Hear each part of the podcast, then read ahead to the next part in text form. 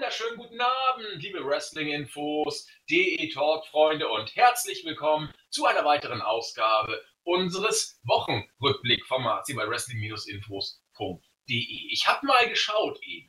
Es ist genau ein halbes Jahr her, seit der letzte Wochenrückblick hier ähm, ausgestrahlt wurde. Es war der 15.3. und jetzt nehmen wir auf am 15.9.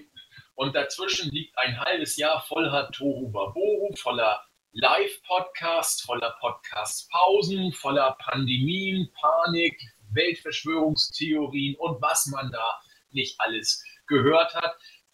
Natürlich ist das alles noch nicht so richtig vorbei. Man ist immer noch mittendrin, aber nicht mehr so richtig oder noch viel mehr. Wollen wir alles nicht kommentieren. Wir nehmen nur dieses halbe Jahr, sag ich mal, unbewusst, muss ich gestehen, es war eher ein Zufall, aber jetzt kann ich es ja so darstellen. Wir nehmen es zum Anlass, wieder mit unserem Wochenrückblick-Format loszulegen. Wir haben es bei der letzten Review von AEW und äh, dem letzten WWE Pay-Per-View Payback schon gesagt. Wir versuchen das mal. Und die heutige Ausgabe ist, ja, ich würde sagen, es ist schon was Besonderes. Denn zum einen wird heute WWE und AEW nicht der Schwerpunkt sein. Wir werden darüber eingangs kurz sprechen und auch gar nicht groß das aktuelle Produkt in Bezug auf Storylines und was gibt es dazu zu sagen auseinandernehmen. Nee, wir sprechen mal ganz allgemein. Hat auch seine Gründe, warum wir hier eher allgemein bleiben.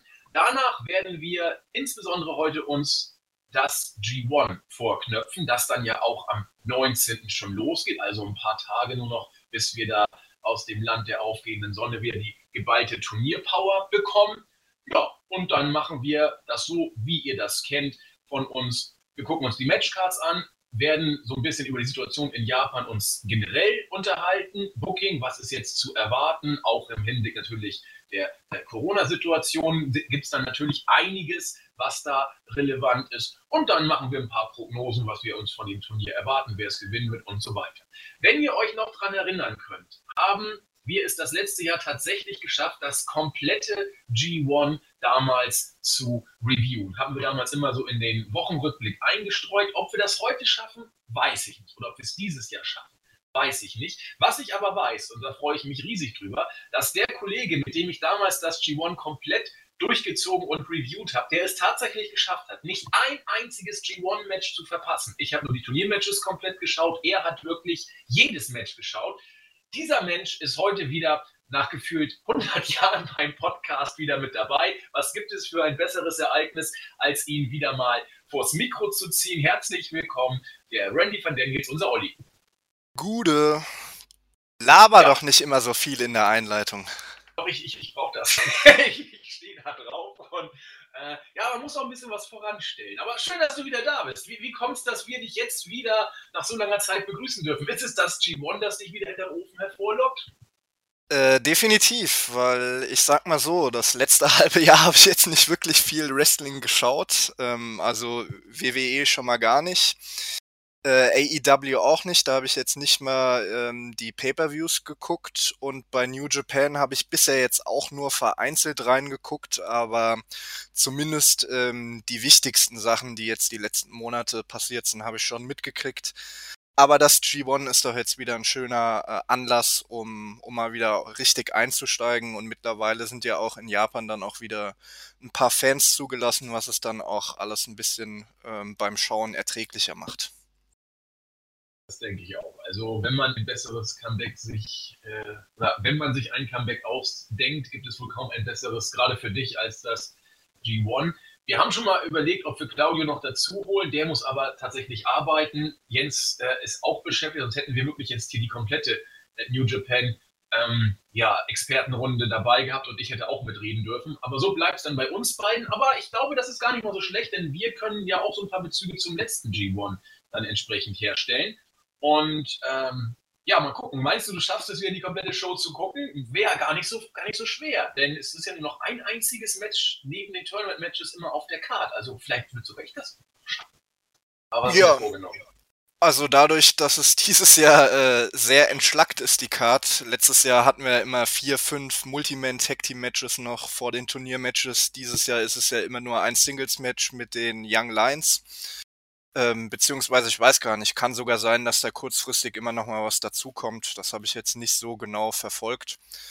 Ähm, also ich kann mir schon vorstellen, dass es äh, noch mehr als ein Non-Tournament-Match pro Tag gibt. Und versuchen werde ich es auf jeden Fall wieder jedes Match zu schauen, aber ähm, versprechen kann es jetzt noch nicht. Aber ich gehe mal davon aus, die Turniermatches werde ich mir auf jeden Fall alle angucken. Ich muss mal gucken, ob ich das tatsächlich schaffe. Ähm, denn jetzt muss ich tatsächlich komplett durchziehen, sozusagen, arbeitstechnisch. Aber ich muss mal schauen, ob und inwie ich, inwiefern ich mir da zumindest die Perlen rauspicke.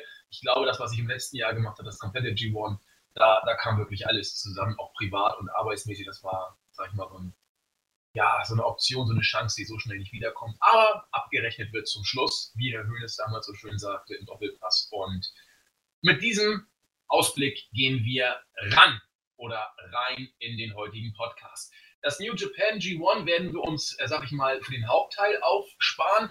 Und gerade weil Olli ja relativ lange raus war, insbesondere was WWE und AEW angeht, ähm, können wir natürlich hier jetzt nicht so intensiv in die Card gehen. Was wir aber können, und da passt es vielleicht sogar richtig gut, dass Olli das ganze Geschehen sehr aus der Distanz, wenn überhaupt, wahrgenommen hat, ist ein allgemeiner Blick auf diese ganze Situation. Wie wirkt das alles, AEW und WWE, äh, auf jemanden, der gar nicht so im Detail drinsteckt? Da haben wir einen Aufhänger, den wir vielleicht nehmen können. Und das passt ganz gut zu Olli, weil er sich im Teamchat bei uns immer sehr, sehr deutlich positioniert hat in Bezug auf die künftige Entwicklung von AEW und WWE.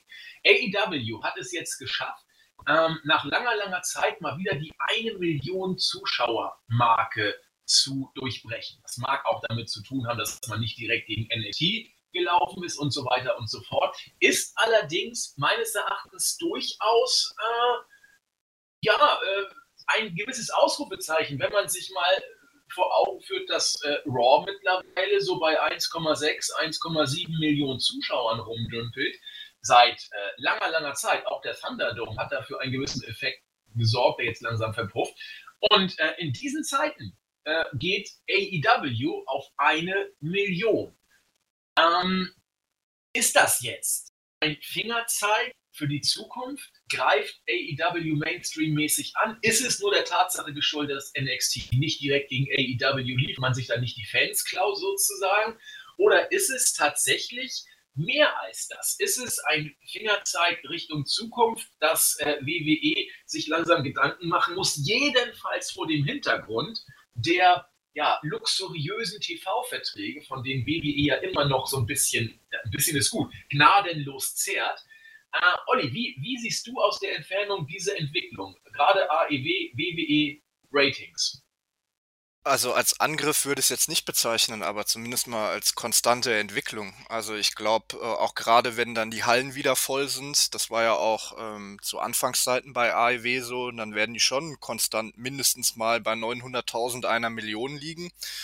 Und gerade weil AEW ja auch eine, eine jüngere und eine digitalere ähm, Fanbase anspricht, ähm, sehe ich da eher Wachstumspotenzial als bei WWE, wo das Publikum ja nachweislich ähm, immer mehr altert und die Hauptzielgruppe eigentlich Leute über 50 sind. Von dem her sehe ich bei WWE jetzt nicht großes Wachstumspotenzial. Ich glaube auch die Leute, die jetzt innerhalb des letzten Jahres äh, abgesprungen sind, die werden nicht wieder äh, so, so schnell wiederkommen oder überhaupt nicht mehr wiederkommen. Also ich glaube, in Zukunft ist bei WWE schon zwei Millionen so äh, wird der Standard sein. Während ich bei AEW sehe, dass die dann sich schon über eine Million steigern können auf, keine Ahnung, vielleicht die alten TNA-Zahlen, also 1,2, 1,3 Millionen im Schnitt. Und dann ist der Abstand halt nicht mehr wirklich groß. Dann kannst du zumindest nicht mehr rechtfertigen, dass WWE, ich kenne jetzt nicht die genauen Zahlen, aber ich glaube, das zwei- oder dreifache von AEW durch die TV-Verträge verdienen sie auf jeden Fall. Also da wird, glaube ich, der Abstand schon ähm, die nächsten Jahre deutlich geringer werden, beziehungsweise er ist ja jetzt schon deutlich geringer geworden. Ich meine, vor ein paar Jahren haben wir noch gesagt, zweieinhalb Millionen ist das absolute Minimum für WWE. Und ich glaube, diese Maxime, die wird es die nächsten Jahre auf keinen Fall mehr geben. Das denke ich auch. Und ähm, man muss mal gucken, inwiefern sich Raw wieder be berappelt, in Anführungszeichen, wenn Zuschauer da sind. Ich bin da genau wie du eher skeptisch. Und äh, ich meine, der Thunderdome ist eine aus meiner Sicht doch deutliche Aufwertung im Vergleich zu den Shows aus dem Performance Center. Das, das, das, das, das blinkt schön, das ist viel Tamtam -Tam und du hast wieder ein bisschen Pyro. Du kannst wieder Zuschauereffekte zwar nur einspielen, aber immerhin für, sag ich mal, nicht so kritische äh, Zeitgenossen ist das ja auch schon dann wieder ein riesiger Atmosphärenschub und so. Aber sogar das verpufft so ein bisschen. Also das war wirklich so eine Art Strohfeuer. Die Ratings gehen schon wieder zurück, ähm, während bei AEW sie relativ konstant bleiben und das oder sogar nach oben gehen. Und das, äh, wie gesagt, das haben wir auch bei der Review besprochen, der letzten Pay-Per-Views, All Out 2. Obwohl die Stimmung durch die Fans, die in der Halle waren, und die waren auch sehr verstreut und die Halle war riesengroß, äh, richtig, ich will nicht sagen mau war, aber die, die kam so gar nicht richtig rüber. Das heißt, die Fans sind vielleicht Fans des Produkts, sind Fans der Show als solche, bleiben bei der Stange und äh, scheint sogar noch äh, sich ja, zu vermehren. Was ich, also ich hätte niemals in diesen Zeiten mit einer Million Fans für AEW ist bemerkenswert. Wenn ich jetzt zurückblicke, ich weiß noch, Olli, als wir damals darüber philosophiert haben, was würden wir denn so für Zuschauerzahlen für AEW in den äh, nächsten Monaten so erwarten? Das ist ungefähr ein Jahr jetzt her.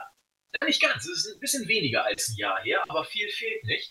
Da hast du damals gesagt, so roundabout eine Million könnte sein. Und in dem Bereich, hast du recht gehabt, bewegen wir uns jetzt tatsächlich.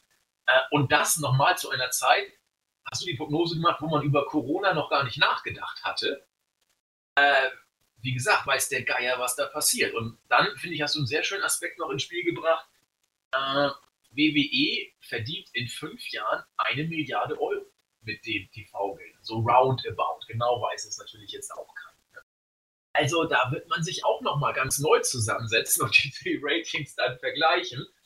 Mal gucken, was passiert. Ne? Also ich finde es bemerkenswert und äh, kann dazu echt nur sagen, abwarten und Tee trinken. Mich hat es tatsächlich, also ich war baff, als bei uns im Teamchat Max da gesagt hat, AEW über eine Million war platt. Und du hast, du hast da relativ entspannt reagiert und meintest, ja, warten wir mal ab, was in ein paar Monaten ist. Also als ob du es vorher gesehen. Ich bin beeindruckt. Ja, also ich sag mal, jetzt in der aktuellen Situation mit Corona hätte ich jetzt vielleicht auch nicht mit so einer hohen Zahl gerechnet. Wie gesagt, als ich die Prognose gemacht habe, da bin ich ja auch von normalen Shows oder einem normalen Produkt, normalen Umfeld äh, ausgegangen. Aber grundsätzlich stehe ich schon zu der Meinung. Also ähm, gesagt, WWE wird zwar als Marke auch in, in zehn Jahren wahrscheinlich immer noch größer sein als AEW, aber ähm, bei den Ratings sehe ich wirklich äh, mittelfristig keinen großen Unterschied mehr. Gerade, wie gesagt, bei WWE glaube ich nicht, dass man dauerhaft neue Zuschauer dazu gewinnen wird. Da wird einfach jedes Jahr die Zuschauerzahl immer älter. Und die Leute, die jetzt abgesprungen sind, da glaube ich, wie gesagt, nicht dran, dass man die nochmal zurückgewinnen wird. Zumal man, was bei WWE ja das Hauptproblem ist, ähm, eigentlich seit Jahren schon eine unzufriedene Fanbase hat. Also die meisten Fans sind ja mit dem Booking total unzufrieden. Jetzt versucht man wieder Roman Reigns äh, als Topstar durchzudrücken, diesmal als Heel. Muss man mal sehen, ob das funktioniert. Ich bin da immer noch so ein bisschen skeptisch. Aber, und das muss ich auch dazu sagen, bei AEW gibt's auch ähm, einige, beziehungsweise teilweise sogar viele Dinge, die mir ähm, äh, jetzt als Fan auch nicht gefallen. Also ich sage ja immer, New Japan ist für mich, für meine persönliche Ausrichtung als Fan das beste Produkt. Bei AEW habe ich da durchaus auch einige Kritikpunkte. Aber die Fanbase, die AEW anspricht, die sind mit dem Produkt zufrieden, im Gegensatz zu der von WWE. Und das ist der große Unterschied. Und deshalb, und gerade weil die Fanbase bei AEW auch deutlich jünger ist, sehe ich bei AEW auch noch äh, größere Entwicklungspotenziale, wodurch der Abstand zumindest in der Zuschauerzahl mittelfristig meiner Meinung nach noch geringer werden wird, ähm, beziehungsweise das Niveau halten wird, was aktuell vorherrscht. Finde ich sehr, sehr interessant, was du gesagt hast und sehe es tatsächlich auch ähnlich bis sogar genauso. Du hast zwar bei jüngeren Fans immer die Gefahr, dass sie äh, eben jung sind und wenn man jung ist, dann probiert man das mal aus und dann wieder was anderes und dann ist Wrestling irgendwann nur eine Phase gewesen und ist vorbei. Die Gefahr hast du immer bei jungen Menschen, ist klar. Ne? Aber WWE hat eine sehr alte Fanbase und du hast es sehr schön gesagt, eine Fanbase, haben wir auch schon mehrfach angesprochen bei uns im Podcast, hm, die, die hält so lange zum Produkt, äh, wie es denn irgend geht, in Anführungszeichen, weil man eben schon so viel investiert hat und so viel Tolles erlebt hat und man hofft und immer. Wenn du aber alt bist, dann hast du zwei, äh, sag ich mal, interessante und vielleicht unumkehrbare Konsequenzen. Wenn du dann irgendwann gehst, dann, wie du sagtest, gehst du auch und kommst vielleicht nicht mehr, wenn auf jeden Fall nicht so schnell zu, dann hast du den Cut, sag ich mal, gemacht. Und das passiert auch relativ äh, alten Menschen. Äh, irgendwann sterben sie. Und wenn sie tot sind, dann kommt man bestimmt nicht mehr zurück. Ja, also das ist eben so, sag ich mal, der Fluch und Segen einer alternden Fanbase. Sie ist zwar loyal und geht so schnell auch nicht weg. Nur wenn sie weg, dann kriegst du sie ganz schwer wieder, weil dann nimmt sie es persönlich und dann ist sie auch enttäuscht. Ja, und wenn sie stirbt, dann sowieso kommt sie gar nicht wieder. Und nochmal, die WWE-Fanbase, die ist 50 Jahre alt im Schnitt. Das darf man nicht vergessen. Ne? Und deswegen, Olli, gebe ich dir da recht. Äh, was das Potenzial angeht und die Entwicklung, sieht AEW so schlecht nicht aus. Und WWE muss irgendwie gucken, wie man sich dann nachher in zehn Jahren neu erfindet. Denn ab 60 ist das mit dem 60, 70, das ist dieser Spruch, mit dem dann stirbt man weg, dann ist das gar nicht mal so abwegig. Dann stirbt man irgendwann. Alles ist menschlich, äh, alles ist, ist endlich als Mensch und wir mal. Also Vince wird ja ewig leben, der wird ja nie sterben, ne? aber äh, der wird, glaube ich, 100 werden. Wie auch immer der das schafft. Also ich, ich frage mich, wie der das schafft. Also der nascht doch auch mal links und rechts bestimmt. Der muss doch, also, verstehe ich einfach. Ja, das hatten wir, auch wenn wir da jetzt ein bisschen abdriften, das hatten wir letztens im Teamchat ja auch das äh, Thema, dass zahlreiche seiner Wrestler, die auch Steroide genommen haben, mit unter 40 verstorben sind. Und mein gut, die Belastung war bei Vince McMahon jetzt nicht ganz so hoch, aber der hat ja teilweise auch Hardcore-Matches bestritten, den ein oder anderen Spot genommen. Jetzt vielleicht nicht so krass wie sein Sohn, aber immerhin. Und er hat ja auch viel Stress, äh, macht immer alles auf die letzte Sekunde. Es ist ja auch bekannt, dass er sehr wenig schläft und so. Also ähm, kann man zumindest in der Hinsicht schon mal äh, Respekt zollen, dass er das in dem Alter auch noch durchhält. Aber ich glaube, das ist auch das, was ihn letzten Endes fit macht ich auch, dass sein Lebenselixier, so komisch das klingt, Stress und seine WWE, äh, wer weiß, was mit ihm wäre, wenn er keine WWE hätte. Weiß der Geier. Also entweder was anderes oder er wäre dann vielleicht schon. Deswegen glaube ich ja auch, dass äh, ähm, Hunter auch in den nächsten zehn Jahren nicht komplett das Ruder übernehmen wird, sofern Vince noch so lange lebt. Du meinst Hunter quasi als der Prinz Charles, äh, Prinz Charles er wird niemals König, weil könnte, könnte theoretisch passieren. ja, ganz schlecht. Äh, die Queen als Vince und Hunter als Charles. Wir werden das äh, verfolgen und mal gucken. Ist auch schon weit über 70, da weiß ja Hunter, wo der Hase lang geht. Und die Queen ist, glaube ich, ist schon über 100? Keine Ahnung. Also nee, die ist paar 90.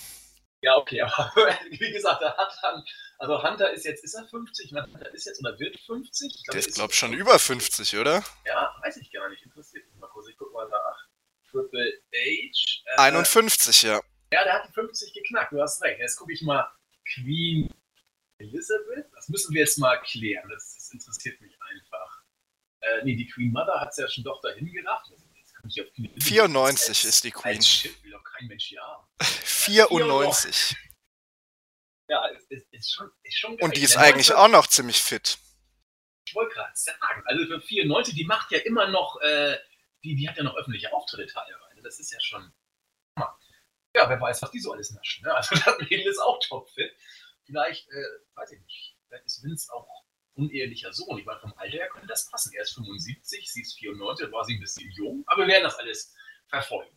Ja, also schauen wir mal, wie es da weitergeht. Vince erstaunlich robust. Jetzt sind wir wieder ein bisschen vom äh, eigentlichen Thema abgekommen. Ähm, aber es fand ich ganz interessant, dass wir mit Olli mal drüber gesprochen haben, weil er ja äh, schon lange raus ist und aus dieser Perspektive das dann mal entsprechend verfolgt. Oh, ich sehe gerade, in zwei Jahren, am 2. Juni, hat die Queen 60-jähriges Thronjubiläum. Das muss man sich mal vorstellen. So, jetzt will ich wissen, wie alt Prinz Charles ist. Nee, aber um, um, um nochmal auf das Thema zurückzukommen, ich finde jetzt auch nicht, dass es äh, äh, so überraschend ist. Also ich meine, TNA hatte jahrelang, ist zwar jetzt auch schon zehn Jahre her, aber hatte auch einige Jahre lang in dem, in dem Bereich ihre Zuschauerzahlen. Und man muss ja auch sehen, also wenn wir davon sprechen, dass äh, bei WWE die Zuschauerzahlen in den letzten zehn Jahren eingebrochen sind, das sind ja grundsätzlich auch alles Leute, die an Wrestling interessiert sind. Denen hat nur das Produkt nicht mehr gefallen. Und jetzt, wo es ein Alternativprodukt gibt, wo ihnen das Produkt vielleicht auch gefällt, schauen die natürlich dann auch wieder Wrestling. Und ich finde den Vergleich TNA und AEW, den kann man in der Form, glaube ich, eh nicht bringen. Ähm, wobei könnte man vielleicht doch. Bei TNA gab es ja Probleme, als äh, bestimmte Personen auftraten und dann mehr oder weniger. Ja, also von der Ausrichtung her jetzt nicht, aber dass es Platz für eine zweite Wrestling-Promotion in der Größe gibt in den USA, habe ich schon geglaubt. War ich skeptisch, muss ich gestehen, aber freue mich umso mehr, dass ich da wohl eines Besseren belehrt worden bin. Finde ich aber gut, finde ich super. Okay, damit haben wir mal so einen kurzen Bezug zu AEW, WWE und wie das Ganze vielleicht weitergehen könnte und wie wir es interpretiert haben gemacht. Wie immer alles völlig äh, unverbindlich. Wir haben den Stein der Weisen ganz sicher nicht, aber ein paar Gedanken kann man sich dazu ja einfach machen.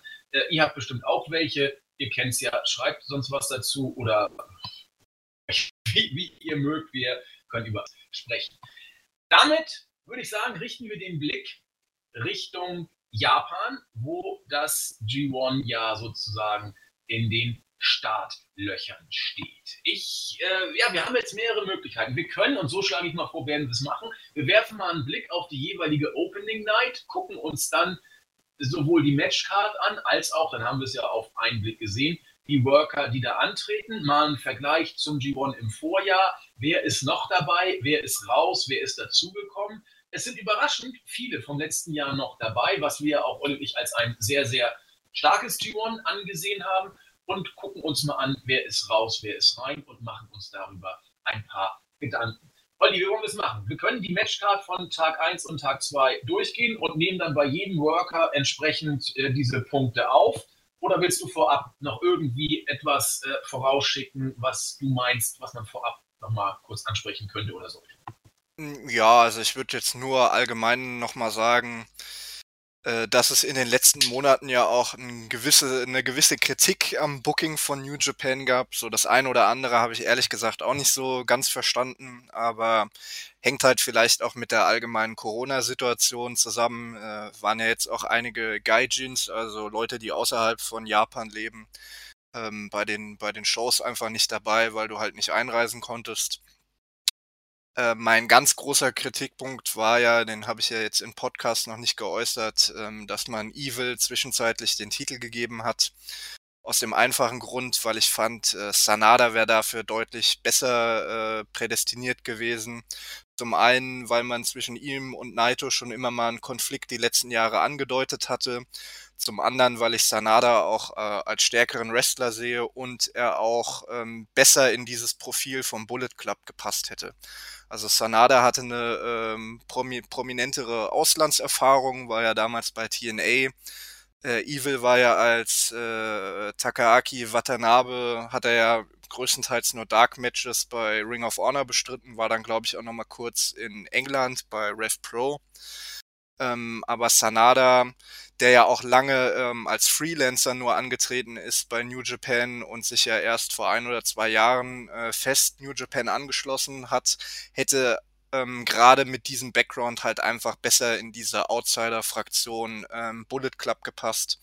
Wenn man denn schon einen Japaner jetzt, also noch einen Japaner dem Bullet Club hinzufügen muss. Weil eigentlich war der Bullet Club ja immer so das Stable für die bösen Ausländer. Und jetzt hat man ja doch mittlerweile einige Japaner drin, weil ja auch noch äh, Dick Togo jetzt dazu gestoßen ist, der zwar ein, ein guter Veteran ist, der auch ähm, Großteil seiner Karriere im Ausland verbracht hat, äh, anstatt in Japan oder beziehungsweise immer mal viel im Ausland war. Und von daher halt auch noch so halbwegs in den Bullet Club passt, aber ich fand, da wäre einfach die grundsätzliche Entscheidung für Sanada besser gewesen als für Evil. Vor allen Dingen, weil man jetzt mit Evil nicht wirklich so viel angefangen hat. Also er hatte jetzt einen kurzen Run und jetzt ist der Titel wieder bei Naito. Ja, da wollte ich gerade einhaken. Ähm, unabhängig davon, ob man jetzt Evil oder Sanada mit diesem Schritt hätte beauftragen wollen, man hat sich jetzt für Evil entschieden. Und wenn man sich das jetzt rückblickend anguckt, finde ich, wirkt das alles nicht wirklich glücklich. Also, wenn du dich für Evil entscheidest, oder für Sanada ist jetzt egal, aber jetzt hat man es für Evil gemacht, dann musst du den Weg doch eigentlich ein Stück weit erstmal gehen. Also, ich halte es, habe es für völlig bescheuert gehalten. Naito nach, nach diesem Weg, den er gegangen ist, so schnell den Titel wieder abzunehmen. Ich glaube, er hat zwei Titelverteidigungen gehabt und dann hat man ihm den Gürtel schon wieder weggenommen. Fand ich A, unglücklich.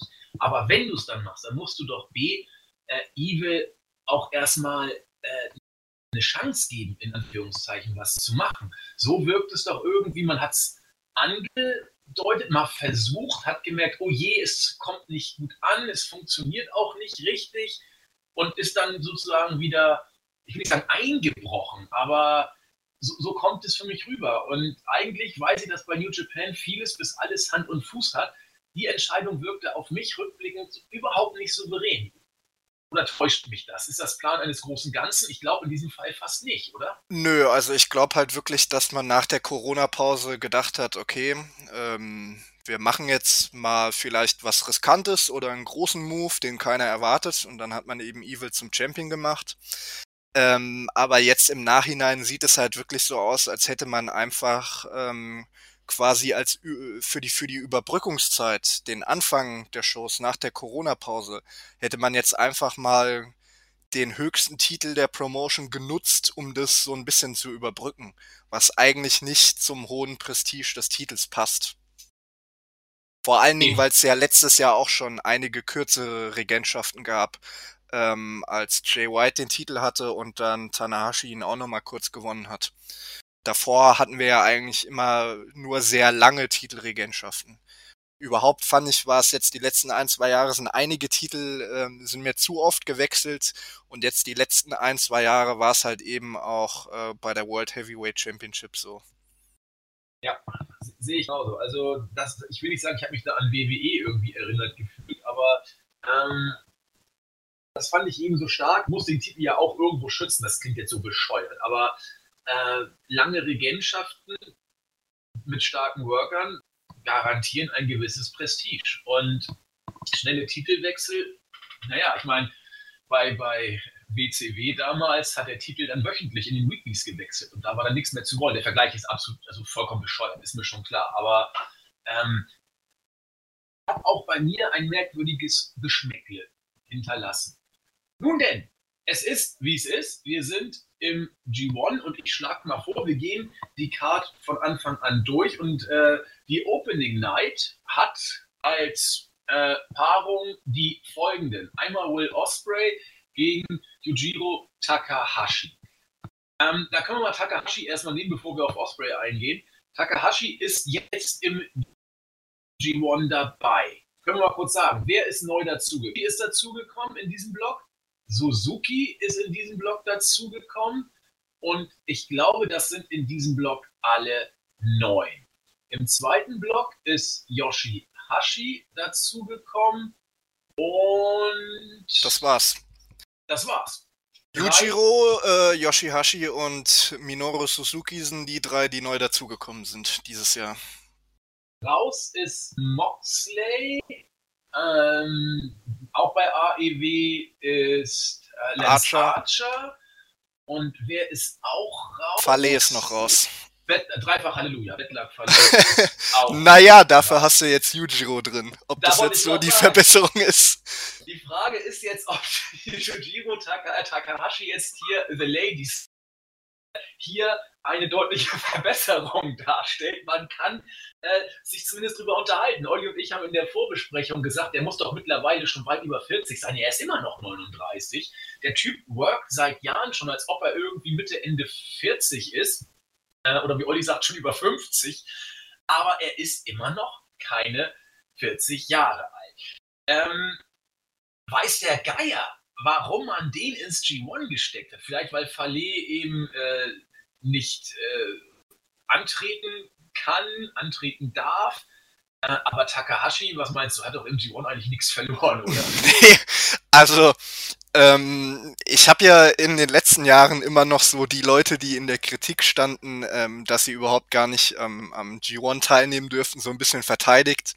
Gerade weil ich halt auch finde, dass äh, Fale und äh, Jano in dem Universum New Japan halt auch ein gewisses Standing haben durch ihre Vergangenheit da fand ich es halt immer noch berechtigt, dass die auch äh, im G1 standen, auch wenn sie natürlich jetzt äh, wrestlerisch nicht die Besten sind und auch nie die größte Rolle gespielt haben. Aber bei Yujiro muss ich auch sagen, also das ist für mich sogar nochmal eine Verschlechterung im Vergleich zu Fale. Sowohl was das Standing angeht, als auch sogar äh, die wrestlerische Klasse. Ja, das, das denke ich auch.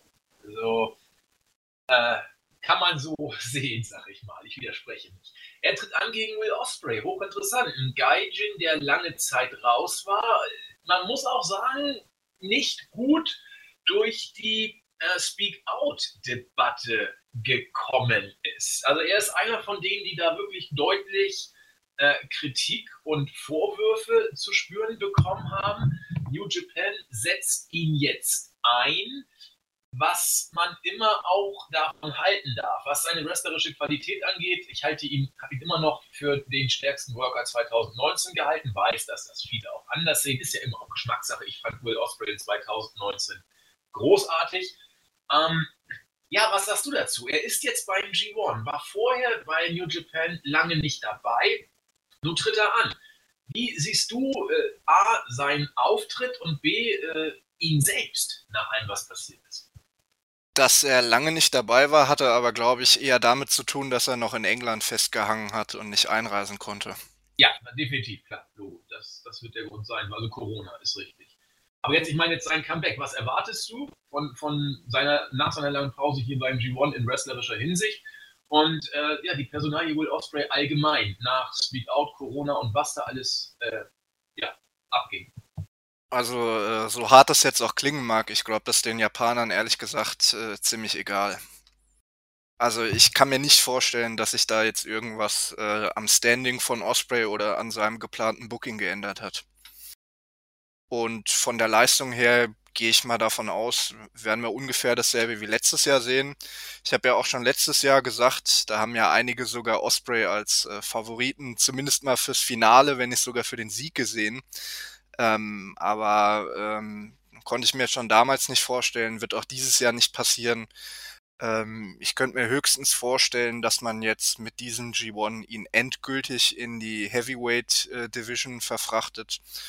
Wobei halt äh, immer noch der Reiz für die für die Juniors eigentlich da ist, weil man immer noch mal was mit äh, Dragon Lee beziehungsweise äh, Jetzt heißt er ja Rioli und äh, mit Hiromo anfangen kann.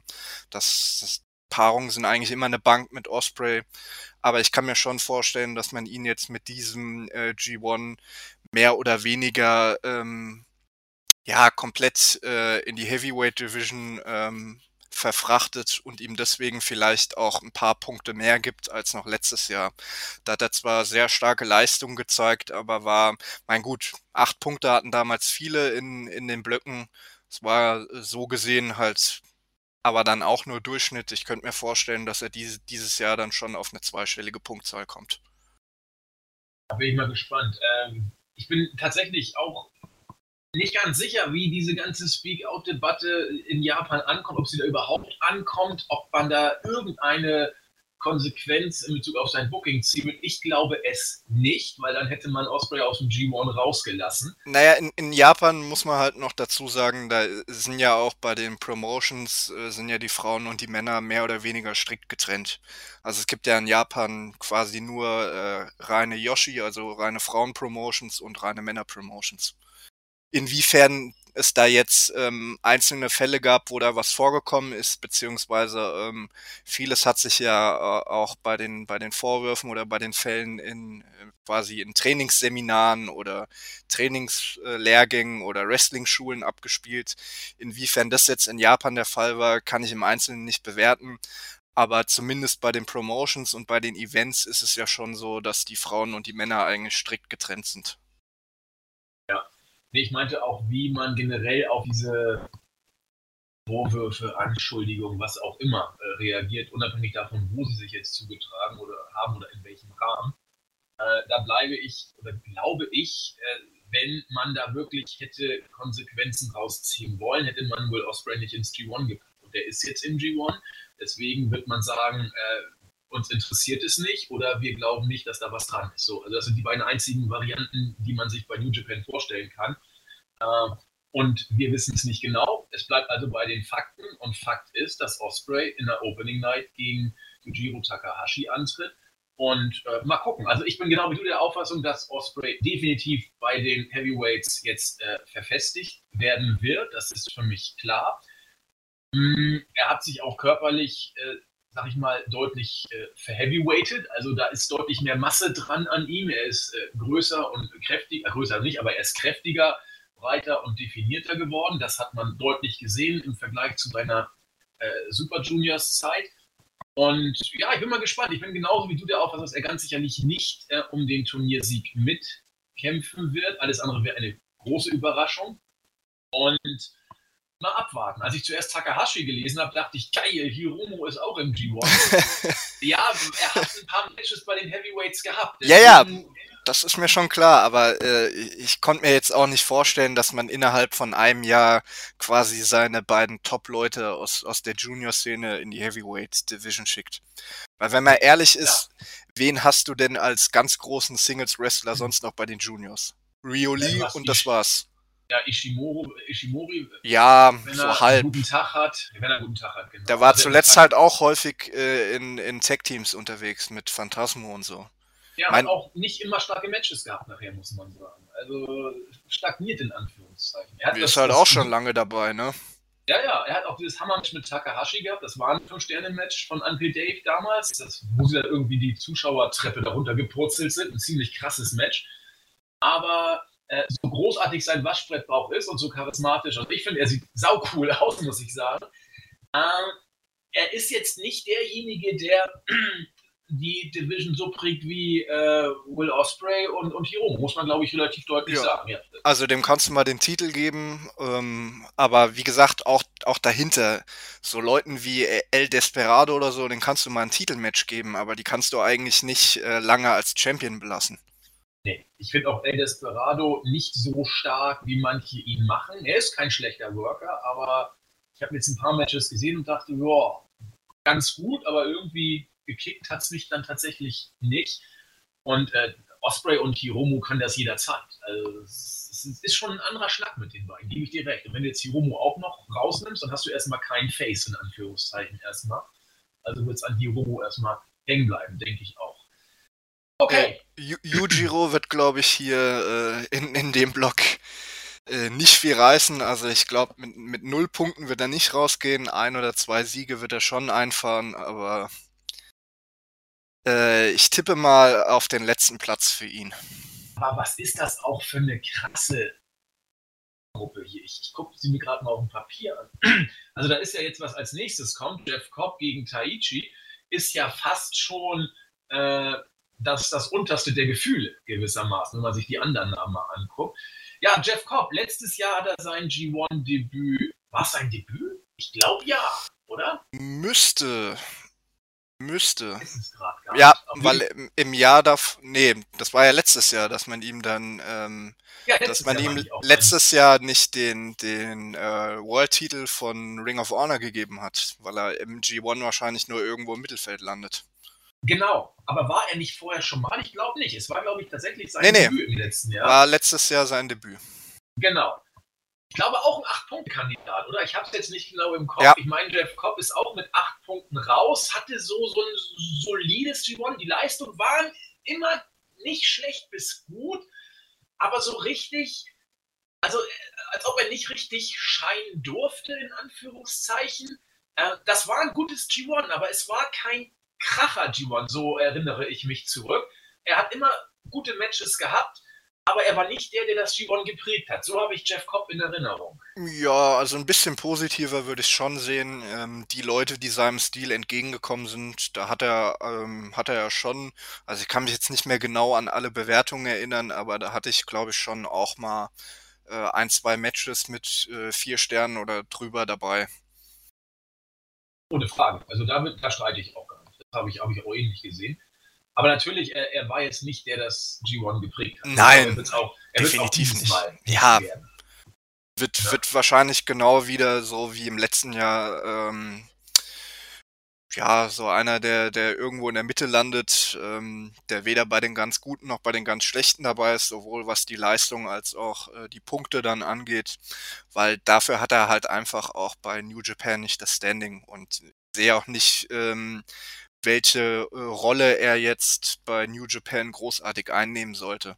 Also ist halt so einer, den schmeißt du ist bei den Turnieren immer gern gesehen, weil er halt gute Leistungen bringt und ähm, dann quasi das Turnierfeld hochkarätig auffüllt. Aber ansonsten ist es ja einer, den schmeißt er in die in die Never Openweight Titelmatches und das war dann war's dann auch schon. Ja. Das denke ich nämlich auch. Ja, also ich will nicht sagen, er ist so ein Fly-In, der das G1 auffüllt. Das wäre ein bisschen zu krass. Aber äh, du hast gesagt, gern gesehen. Und ja. äh, so würde ich ihn hier auch diesmal einschätzen. Äh, wird auch nicht enttäuschen, definitiv nicht. Dafür ist Jeff Cobb einfach zu gut. Und ja, lass uns mal auf uns zukommen. Er fängt an, in der ersten Nacht gegen Taichi zu worken. Und Taichi, ja. Taichi. Ja, ich glaube, man kann, so, kann man das nicht so und so aussprechen. Taichi oder Taichi, ich weiß es nicht. Sagt er auch Naito oder Naito, da kannst du auch beides zu sagen. Äh, ich weiß nicht. Äh, Taichi, von mir aus sage ich jetzt auch, stellenweise besser als gedacht letztes Mal, aber ich weiß nicht, Olli. Also ich werde ein Fan nicht mehr, glaube ich. Ja, aber was man halt auf jeden Fall bei der Betrachtung nie vergessen darf, ähm, es ist immer noch eine japanische Promotion, die hauptsächlich auch für fürs japanische Publikum bookt, auch wenn man sich jetzt die letzten Jahre deutlich internationaler ausgerichtet hat. Und in Japan ist Taichi Numa over. Aber äh, von der Qualität, was erwartest du denn von der Qualität von Taichi, Taichi im G1? Ich meine, der Ken ist 40 Jahre alt, der ist älter als Sujiro. Ja, aber ich fand es letztes Jahr absolut in Ordnung, was er gebracht hat. Also ich finde, da konnte man sich jetzt auch nicht großartig beschweren. Gibt zwar einige, die ihn dann doch äh, um einiges negativer sehen, aber ich fand es letztes Jahr total in Ordnung. Hat auch also ich fand, es war jetzt kein, kein einziges Graupen, ja, oder vielleicht ein, ein Graupenmatch war dabei. Aber ansonsten fand ich es durchweg solide mit ein, zwei Ausreißern nach oben und insofern kann man sagen, ähm, zusammen mit seiner Popularität rechtfertigt das auch dieses Jahr wieder seinen Spot. Boah, ich, ich bin ein bisschen zurückhaltender, was, was du da sagst. Geh aber in die Diplomatie und sag, das kann man so vertreten ich bin nicht der große Taichi-Fan und habe auch die Matches teilweise sch schwächer gesehen als du. Aber ich bin nur, bin nur mal gespannt, was er in dem Block reißen wird, weil eigentlich sehe ich ihn als jemanden, den, den New Japan schon, ja, ich will jetzt nicht sagen höher buckt, oder, aber ich, man hat ihn die letzten zwei Jahre halt eigentlich schon ziemlich stark gepusht. Er ist ja jetzt auch mittlerweile ähm, zusammen mit äh, Zack Saber Jr. in, in der Heavyweight Division Tag Team Champion. Also insofern hat er ja schon ein gewisses Standing. Nur hat er dafür jetzt eigentlich den falschen Block erwischt. Weil der A-Block ist deutlich besser besetzt, finde ich zumindest, als der B-Block. Absolut. Und wenn man sich hier mal anguckt, wer da alles drin ist in diesem A-Block. Also äh, da ist aber mal da ist aber mal Strohhalmziehen angesagt, was den, was den Gruppensieg hier angeht. Denn nur der Gruppensieg zählt ja. Also schauen wir mal. Äh, es ist ja auch mal interessant, das finde ich am G1 so interessant, dass ja auch die Plätze äh, wichtig sind. Es ist ja nicht nur, wer die Gruppe gewinnt, wer Zweiter oder Dritter wird, sondern man guckt ja wirklich äh, auch auf den Plätzen danach, was man daraus ablesen kann. Und meistens bedeutet es auch was. Ja, also glaub, und wer gegen die Champions gewinnt. Eben, der verdient sich dann mal ein Titelmatch eventuell danach. Ähm, also ich, ich, ich kann mir auch vorstellen, dass Chi vielleicht sogar im Mittelfeld hier Ich will das nicht ausschließen. Deswegen, also ich glaube jetzt gerade hier bei der Opening Night, äh, auch wenn das jetzt vielleicht eher ein un unpopulärerer Take ist, aber ich sehe Taichi hier als Favoriten gegen Cobb. Ja, ich auch. Ich auch. Ich auch. Übrigens, Osprey sehe ich als Favoriten gegen. Ja, also das ist ja, also wie gesagt, ich glaube schon, dass Yujiro äh, ein, zwei Matches gewinnt, aber dann sicher nicht gegen den, den man jetzt in der Heavyweight Division auch potenziell als großen Star aufbauen will. Kann mir dann eher vorstellen, dass äh, Yujiro äh, beispielsweise ja ist nicht clean, aber dann beispielsweise, auch wenn es mir jetzt im Herzen wehtut, das zu sagen, gegen äh, einen Minoru Suzuki gewinnt, damit man da äh, zukünftig ein Titelmatch aufbauen kann. Ja, kannst ihn auch immer Ishii gewinnen lassen, was das Stichwort ist für das nächste Match, wo wir beide eben gerade genannten drin haben. Tomohiro Ishii gegen Minoru Suzuki. Also Ishii für mich seit Jahren konstant die Bank im G1. Auch letztes Jahr hatte er wieder überragend gute Matches. Für mich war er auch wieder mit der MVP. Es gab gestern, äh, es gab letztes Jahr einige, die da äh, in den in den Bereich des MVP gekommen sind. Ich weiß gar nicht, wer bei uns MVP war. Habe ich mich sogar auf Ishii, ich glaube, ich habe mich sogar auf Ishii wieder Kann sein. Also bei mir war Ishii, wenn ich mich noch richtig erinnern kann, ähm, auf Platz 2. Also ich glaube, Sanada kam noch relativ nah dran und MVP war für mich äh, eigentlich ganz klar Shingo. Ja, und, und das, das meine ich nämlich auch Shingo oder, oder Ishii waren für mich die beiden äh, diejenigen welchen. Also Shingo hat ein überragendes G1 letztes Jahr geworkt, aber über den sprechen wir gleich ja auch noch. Also Tomohiro Ishii seit Jahren eine Bank, immer beim MVP mit dabei. Entweder er ist es oder er ist äh, Silber- oder Bronzener Gewinner. Die Frage, welche Position er hat, äh, variiert je nach wie man fragt. Ähm, ich habe mittlerweile echt Angst. Der Mann ist 44 Jahre alt. Er kommt mittlerweile an den Ring, wo ich mich frage, schafft er es überhaupt noch heil an den Ring zu kommen? So wie er nach vorne übergebeugt geht, dass er den, den Nacken kaum irgendwie vom Hals äh, getrennt bekommt, sozusagen. Gut, er geht immer so, aber ich habe das Gefühl, es wird. Von, von welchem Nacken ab. sprichst du denn? Der ja, Kerl hat doch keinen. Ja, das ist ja, ist ja richtig.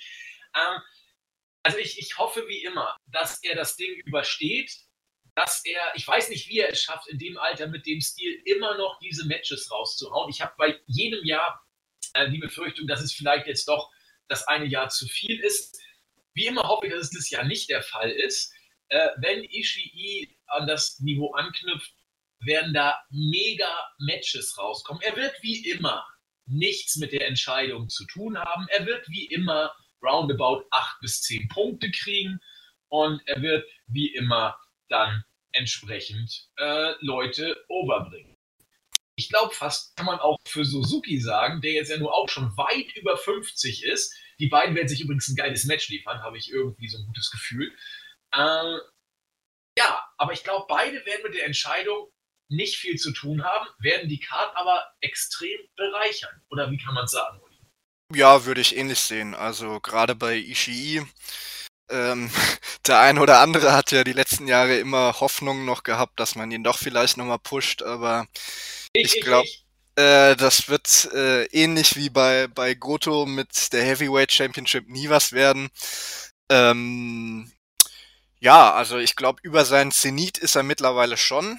Ähm, ich fand so seine stärksten Matches, die sind jetzt schon, also meine, er hat immer noch sehr, sehr gute Matches, aber seine allerstärksten Matches, die sind jetzt schon so mindestens mal zwei Jahre lang her. Ist aber ähm, bei dem Pensum, was er geht und bei den Verletzungen, die er eigentlich auch ständig hat, äh, jetzt kein Wunder. Aber ich glaube schon, dass er noch ein paar gute Jahre hat. Also in, in Japan ist es äh, eigentlich äh, bei vielen Leuten üblich, die ihre ganze Karriere lang gut waren, dass sie auch noch in ihren 40ern äh, äh, sehr gut sind. Vielleicht dann äh, nicht mehr das gesamte Pensum mitmachen, was bei Ishii jetzt aktuell immer noch der Fall ist, aber die dann immer noch für sehr gute Matches zu haben sind. Und Ishii ist da halt einfach wirklich, wie gesagt, einfach der Iron Man und das wird sich, glaube ich, dieses Jahr jetzt auch nicht großartig ändern. Yes und Suzuki. Ja, äh, freue ich mich auf jeden Fall sehr, dass er dieses Jahr wieder dabei ist. Ähm, mein, jeder, der mich ein bisschen besser kennt, weiß, dass Suzuki eigentlich so ziemlich mein, mein Lieblingswrestler ist und auch zusammen mit Shinsuke Nakamura der Grund war, warum ich überhaupt angefangen habe, äh, japanisches Wrestling beziehungsweise dann auch New Japan im Speziellen zu schauen. Ähm, da habe ich übrigens äh, auch immer noch nicht die Hoffnung äh, aufgegeben, dass man ihm vielleicht nicht doch nochmal äh, die Heavyweight Championship gibt. Dass er jetzt kurz vor dem G1 die Never Openweight Championship gewonnen hat, ist zumindest schon mal ein Indiz, dass er dieses Jahr jetzt nicht die große Rolle im, im G1 spielen wird. Er wird wie immer ähm, denke ich mal, im, im gehobenen Mittelfeld dabei sein, was jetzt bei seinen letzten ein, zwei Teilnahmen auch schon so war. Davor war er ja eigentlich immer bis kurz vor Schluss, hat er äh, mit um, um die Finalteilnahme mitgespielt. Dieses Jahr wird es, glaube ich, wie gesagt, gehobenes Mittelfeld sein, wird sicher gegen den einen oder anderen Topstar auch, auch ein Match gewinnen, aber eben auch einige Matches verlieren, um dann zukünftige Titelmatches um die Never Openweight Championship äh, aufzubauen. Aber bei Suzuki bin ich sozusagen immer ähm, der Verzweifelte, der noch hofft, dass er irgendwie nochmal den, oder was heißt nochmal, er hat ja bei New Japan noch nie den höchsten Titel gehabt. Aber es würde mich äh, eben einfach freuen, weil er dann bei allen drei großen japanischen Promotions den, den höchsten Titel gewonnen hätte. Was er sich, finde ich, mit seiner Karriere auch verdient hat.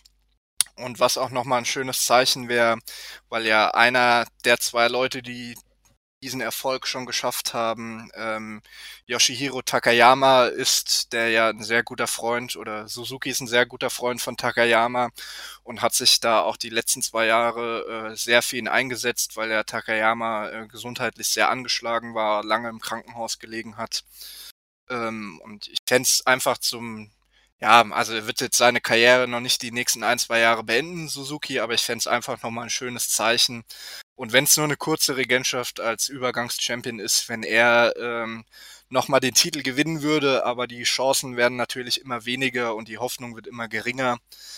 Aber ich habe sie noch nicht komplett aufgegeben.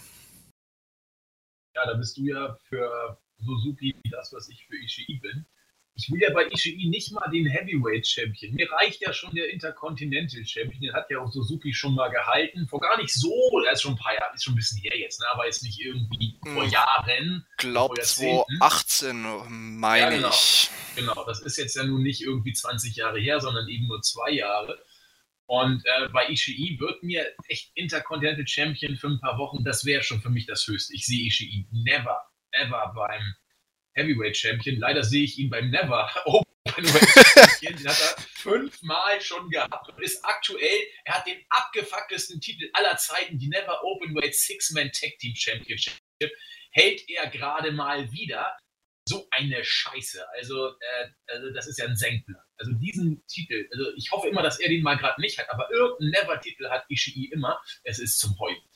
Nun denn, hoffen wir, für unsere beiden. Also da sind wir beide Fanboy. Du bei Suzuki, ich bei Ishii. Ja, gucken, halt auch, auch ähm, aufgrund der gesamten Geschichte von Suzuki. Also ähm, viele werden es ja auch wissen, äh, er hat ja damals ähm, quasi so ein bisschen im, im, als Shoot-Wrestler angefangen, ähm, war dann bei Fujiwara und hat dann später zusammen mit Masakatsu Funaki, der ja dann auch lange bei All Japan später nochmal war, ähm, Pancrase gegründet, was äh, sozusagen die erste moderne äh, MMA-Promotion weltweit war. Und hat in den 90ern auch wirklich zu den besten äh, Kämpfern der Welt gehört. Also äh, in seiner Primetime hätte der 99% aller Wrestler und MMA-Kämpfer mal sowas von alt aussehen lassen. Und diese Aura hat er ja immer noch. Dass er, äh, er ist ja sozusagen immer der, der böse der Bad Grandpa, Evil Grandpa, ähm, der jetzt schon über 50 ist, aber halt vor dem einfach jeder noch äh, den absoluten Respekt hat und der auch immer noch mal in Main Events und für Titelmatches um die IWGP Heavyweight Championship gebuckt wird, weil er einfach immer noch diese Aura hat und er halt auch wirklich noch äh, sehr gut im Ring ist. Also selbst mit 52 äh, kannst du mit Suzuki immer noch locker ein vier Sterne Plus Match hinlegen. Ja, und äh, Stiff ist es immer bei ihm, das kann man auch dazu noch sagen. Ja? Also, das, deswegen ist die Paarung Ishii gegen Suzuki für mich so das Match, das ich bei der Opening Night eigentlich am, am meisten herbeifieber oder worauf mich am meisten freue. Äh, ja, bei der Opening Night auf jeden Fall. Und jetzt liefere ich dir eine gute Überleitung. Das Match, auf das ich mich in dem Block nämlich am meisten freue, ist äh, Suzuki gegen Shingo. Ja, also du warst gerade weg, Suzuki gegen Shingo, richtig? Ja. das genau. ist das Match, auf das ich mich am meisten freue und damit haben wir auch schon die Überleitung zum nächsten. Perfekt. Ich wollte nämlich dass sie ein bisschen anders äh, versucht zu machen, aber du hast sie perfekt gemacht, deswegen schmeiße ich meine gleich in den Müll. Ähm, ja, Suzuki gegen Shingo, das Match, auf das sich Olli am meisten freut. Ähm, Shingo wird in der Opening Night aber eben nicht gegen Suzuki ran, weil da ist ja Ishii schon zugange. Shingo wird gegen Jay White antreten.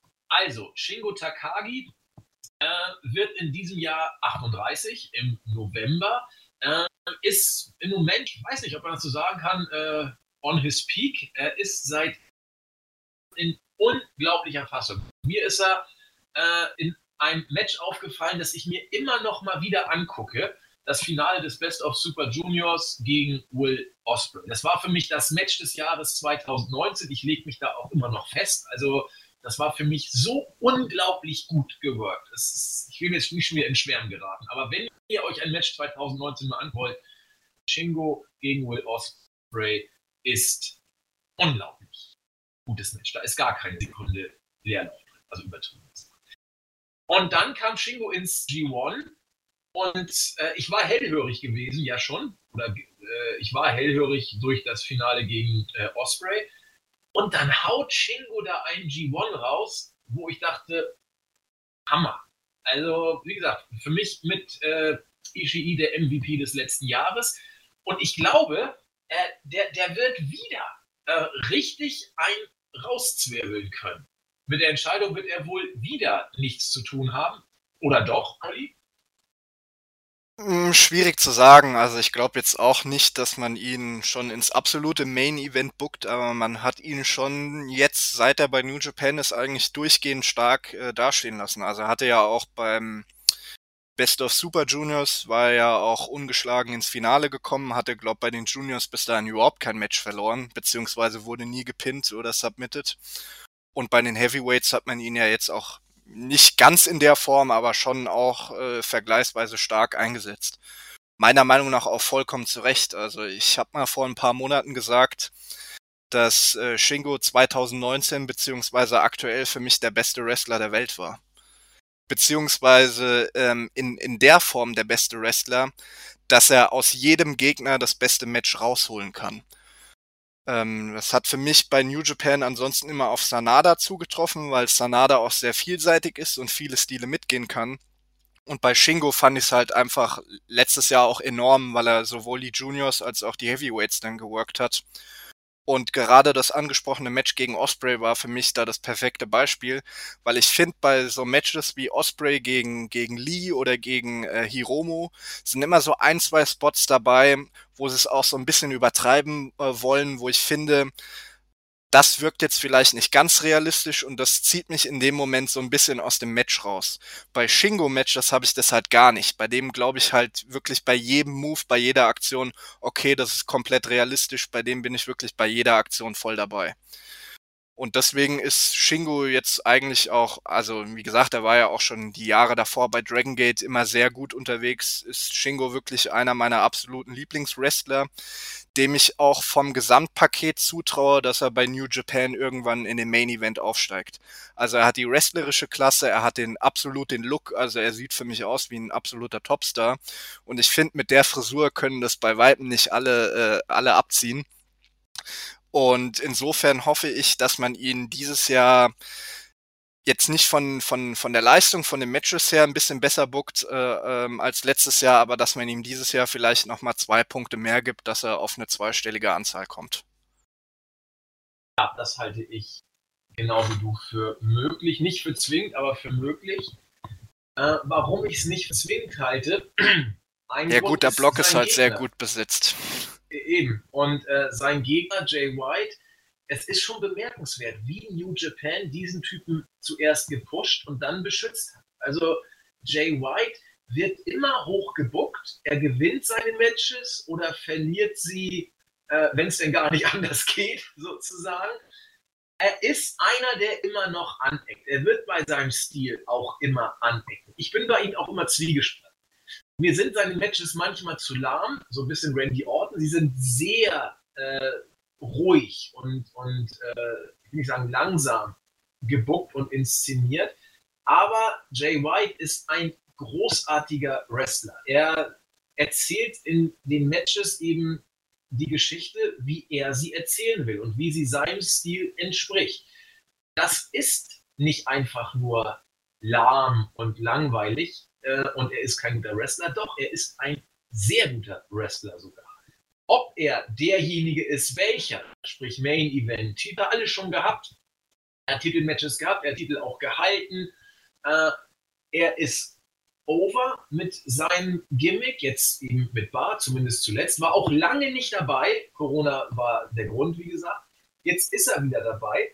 Und ich glaube nicht, dass Jay White hier irgendwie eine untergeordnete Rolle spielt. Er war auch im letzten G1. Ja, äh, nicht von ungefähr bis zuletzt dabei. Also, was erwartest du von ihm? Wieder ganz weit oben? Ich könnte es mir vorstellen. Ja, definitiv. Also egal, was man jetzt von, von Jay White halten mag, de facto ist er äh, der Top-Heel bei New Japan.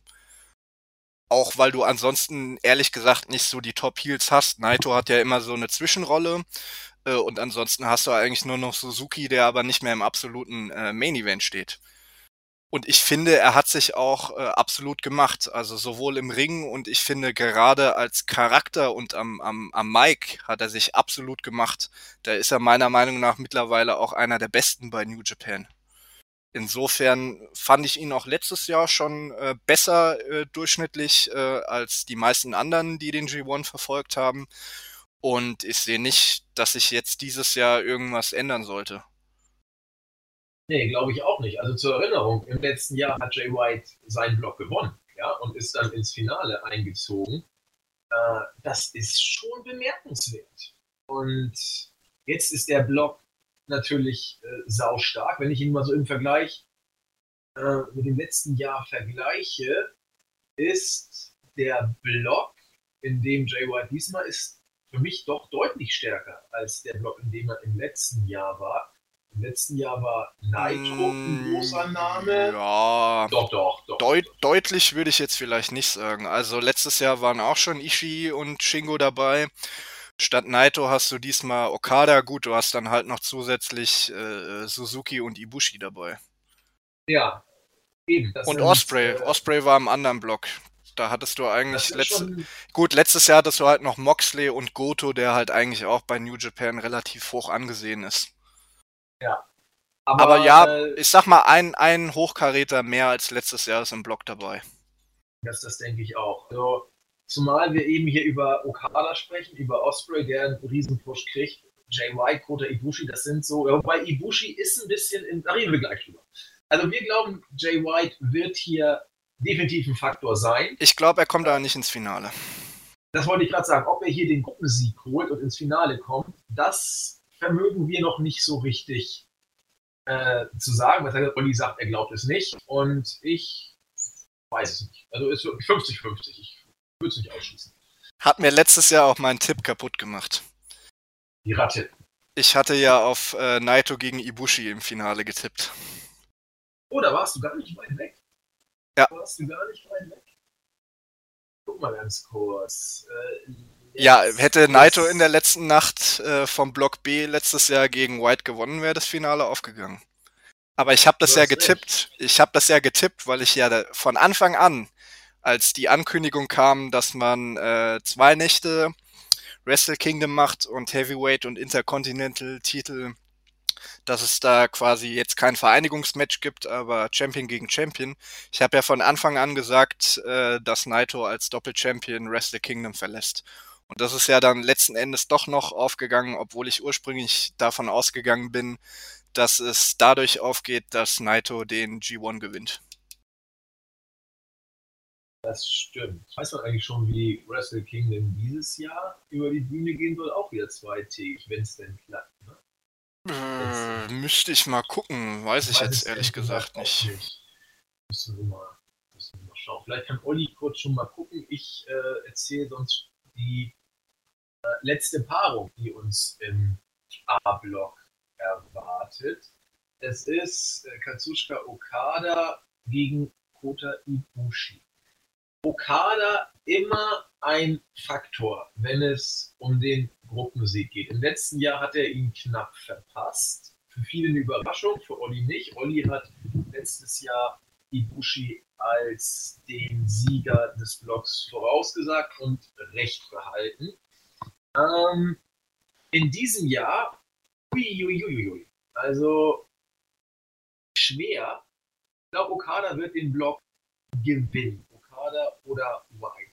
Ibushi, kein Thema. Ibushi ist für mich kalt seit Wrestle Kingdom. Äh, er wurde zum Mond geschossen, als man ihn letztes Jahr das G1 hat gewinnen lassen. Und dann hat er verloren. Und seitdem ist er mittendrin, aber nicht dabei. War noch mit Tanahashi noch Tag Team Champion, aber auch nicht wirklich lange äh, und nachhaltig. Und nun äh, ja, ist er im G1. Ich, ich will nicht glauben, dass dieses Jahr mit der Entscheidung irgendwas zu tun hat. Äh, Olli, vielleicht kannst du mir erzählen, besser gesagt, hast du mit deiner Recherche erstmal was rausgekriegt? Ähm, so wie ich das jetzt mitgekriegt habe, ähm, gibt es nächstes Jahr nur eine Nacht Wrestle Kingdom okay. quasi. Okay. Ja, dann reden wir über Okada und Ibushi, Olli. Was äh, erwartest du von beiden in Bezug auf den äh, Musik? Denn das muss man für beide ja, sag ich mal, immer für möglich halten. Ja, sehe ich ähnlich. Also Ibushi war ja quasi, obwohl er den ähm, G1 gewonnen hat, war er dann bei Wrestle Kingdom quasi der große Verlierer dieser ähm, Halbfinal-Final-Konstellation um Intercontinental und Heavyweight Championship. Und danach äh, ist er ja kurzzeitig im Team mit äh, Tanahashi gesteckt worden, haben sie ja auch die Titel, die Tag-Team-Titel kurz gewonnen. Aber ich sag mal jetzt auch bedingt durch Corona, weil er dann doch eine relativ lange Pause war, hat er jetzt schon das ganze Jahr über ziemlich durchgehangen. Und ich glaube auch nicht, ähm, dass er dieses Jahr die große Rolle spielen wird. Ich kann mir bei ihm zwar schon vorstellen, dass man ihn vielleicht noch mal zum Titelträger macht, aber eigentlich war seine große Chance immer, dass man um ihn und Kenny Omega mal ein großes Singles-Programm aufbaut. Aber ähm, ob Kenny Omega jetzt auch in Zukunft nochmal für New Japan auftreten wird, ist ja auch weiterhin unklar. Also da könnte ich mir schon nochmal vorstellen, wenn Omega nochmal für New Japan auftritt, dass man dann Ibushi auch nochmal absolut ins Main Event pusht. Aber ansonsten glaube ich jetzt auch, war das letztes Jahr mit dem G1-Sieg schon das höchste der Gefühle. Also er wird vielleicht nochmal den, den Intercontinental-Titel gewinnen, aber die Heavyweight Championship kann ich mir jetzt ehrlich gesagt nicht so vorstellen. Nee, glaube ich nämlich auch, weil dafür ist er im Moment zwischen Baum und Borke so gefühlt. Ne? Und ich guck mal, Kota Ibushi, den IC-Gürtel hatte er ja. Ja, ja, das, da war ja das, das Match gegen Naito mit dem Bump auf, auf den Nacken da beim Apron. Die hatten ja zwei Matches um den Titel. Ähm, glaube, das wurde. Ähm, ja, nee, die hatten ja dann bei, bei Wrestle Kingdom quasi ihr drittes Match dann noch. Richtig. Letztes Jahr. Genau, das hat dann Naito gewonnen und dann hat er alles gewonnen. Beziehungsweise, nee, war das nicht das zweite Match? Ich weiß jetzt gar nicht, ob die im Laufe des Jahres schon zwei Matches gegeneinander hatten oder nur ein großes? Einmal weiß ich. Ich, ich dachte, er. Nee, nee, ich meine bei Wrestle. Guck mal kurz nach. Bei Wrestle Kingdom hatte doch bei Night One. Ich will mal ganz kurz gucken. Welches Wrestle Kingdom war das denn? 14? 14 war letztes Jahr, ja. So, Wrestle Kingdom 14. Ich hätte gedacht, dass er bei Night One. Äh, so, da. Nee, hat er. Bei Night One hat er gegen Okada verloren. Äh, und Naito hat gegen Jay White gewonnen und sich von White in Intercontinental. Ja, ja, stimmt, so rum was. Genau. Deswegen fehlt und quasi noch das dritte Match, weil sie hatten ja letztes Jahr, Ibushi hatte Naito den Intercontinental-Titel abgenommen und dann hatte Naito genau. nochmal ein Rematch gegen Ibushi gewonnen. Genau. Und dann hatte sich White den Titel geholt, den sich Naito bei Wrestle Kingdom geholt hat. Night One und dann bei Night Two gegen Okada das Titelvereinigungsmatch zu machen. Ja. Naito als Intercontinental gegen Okada als Heavyweight.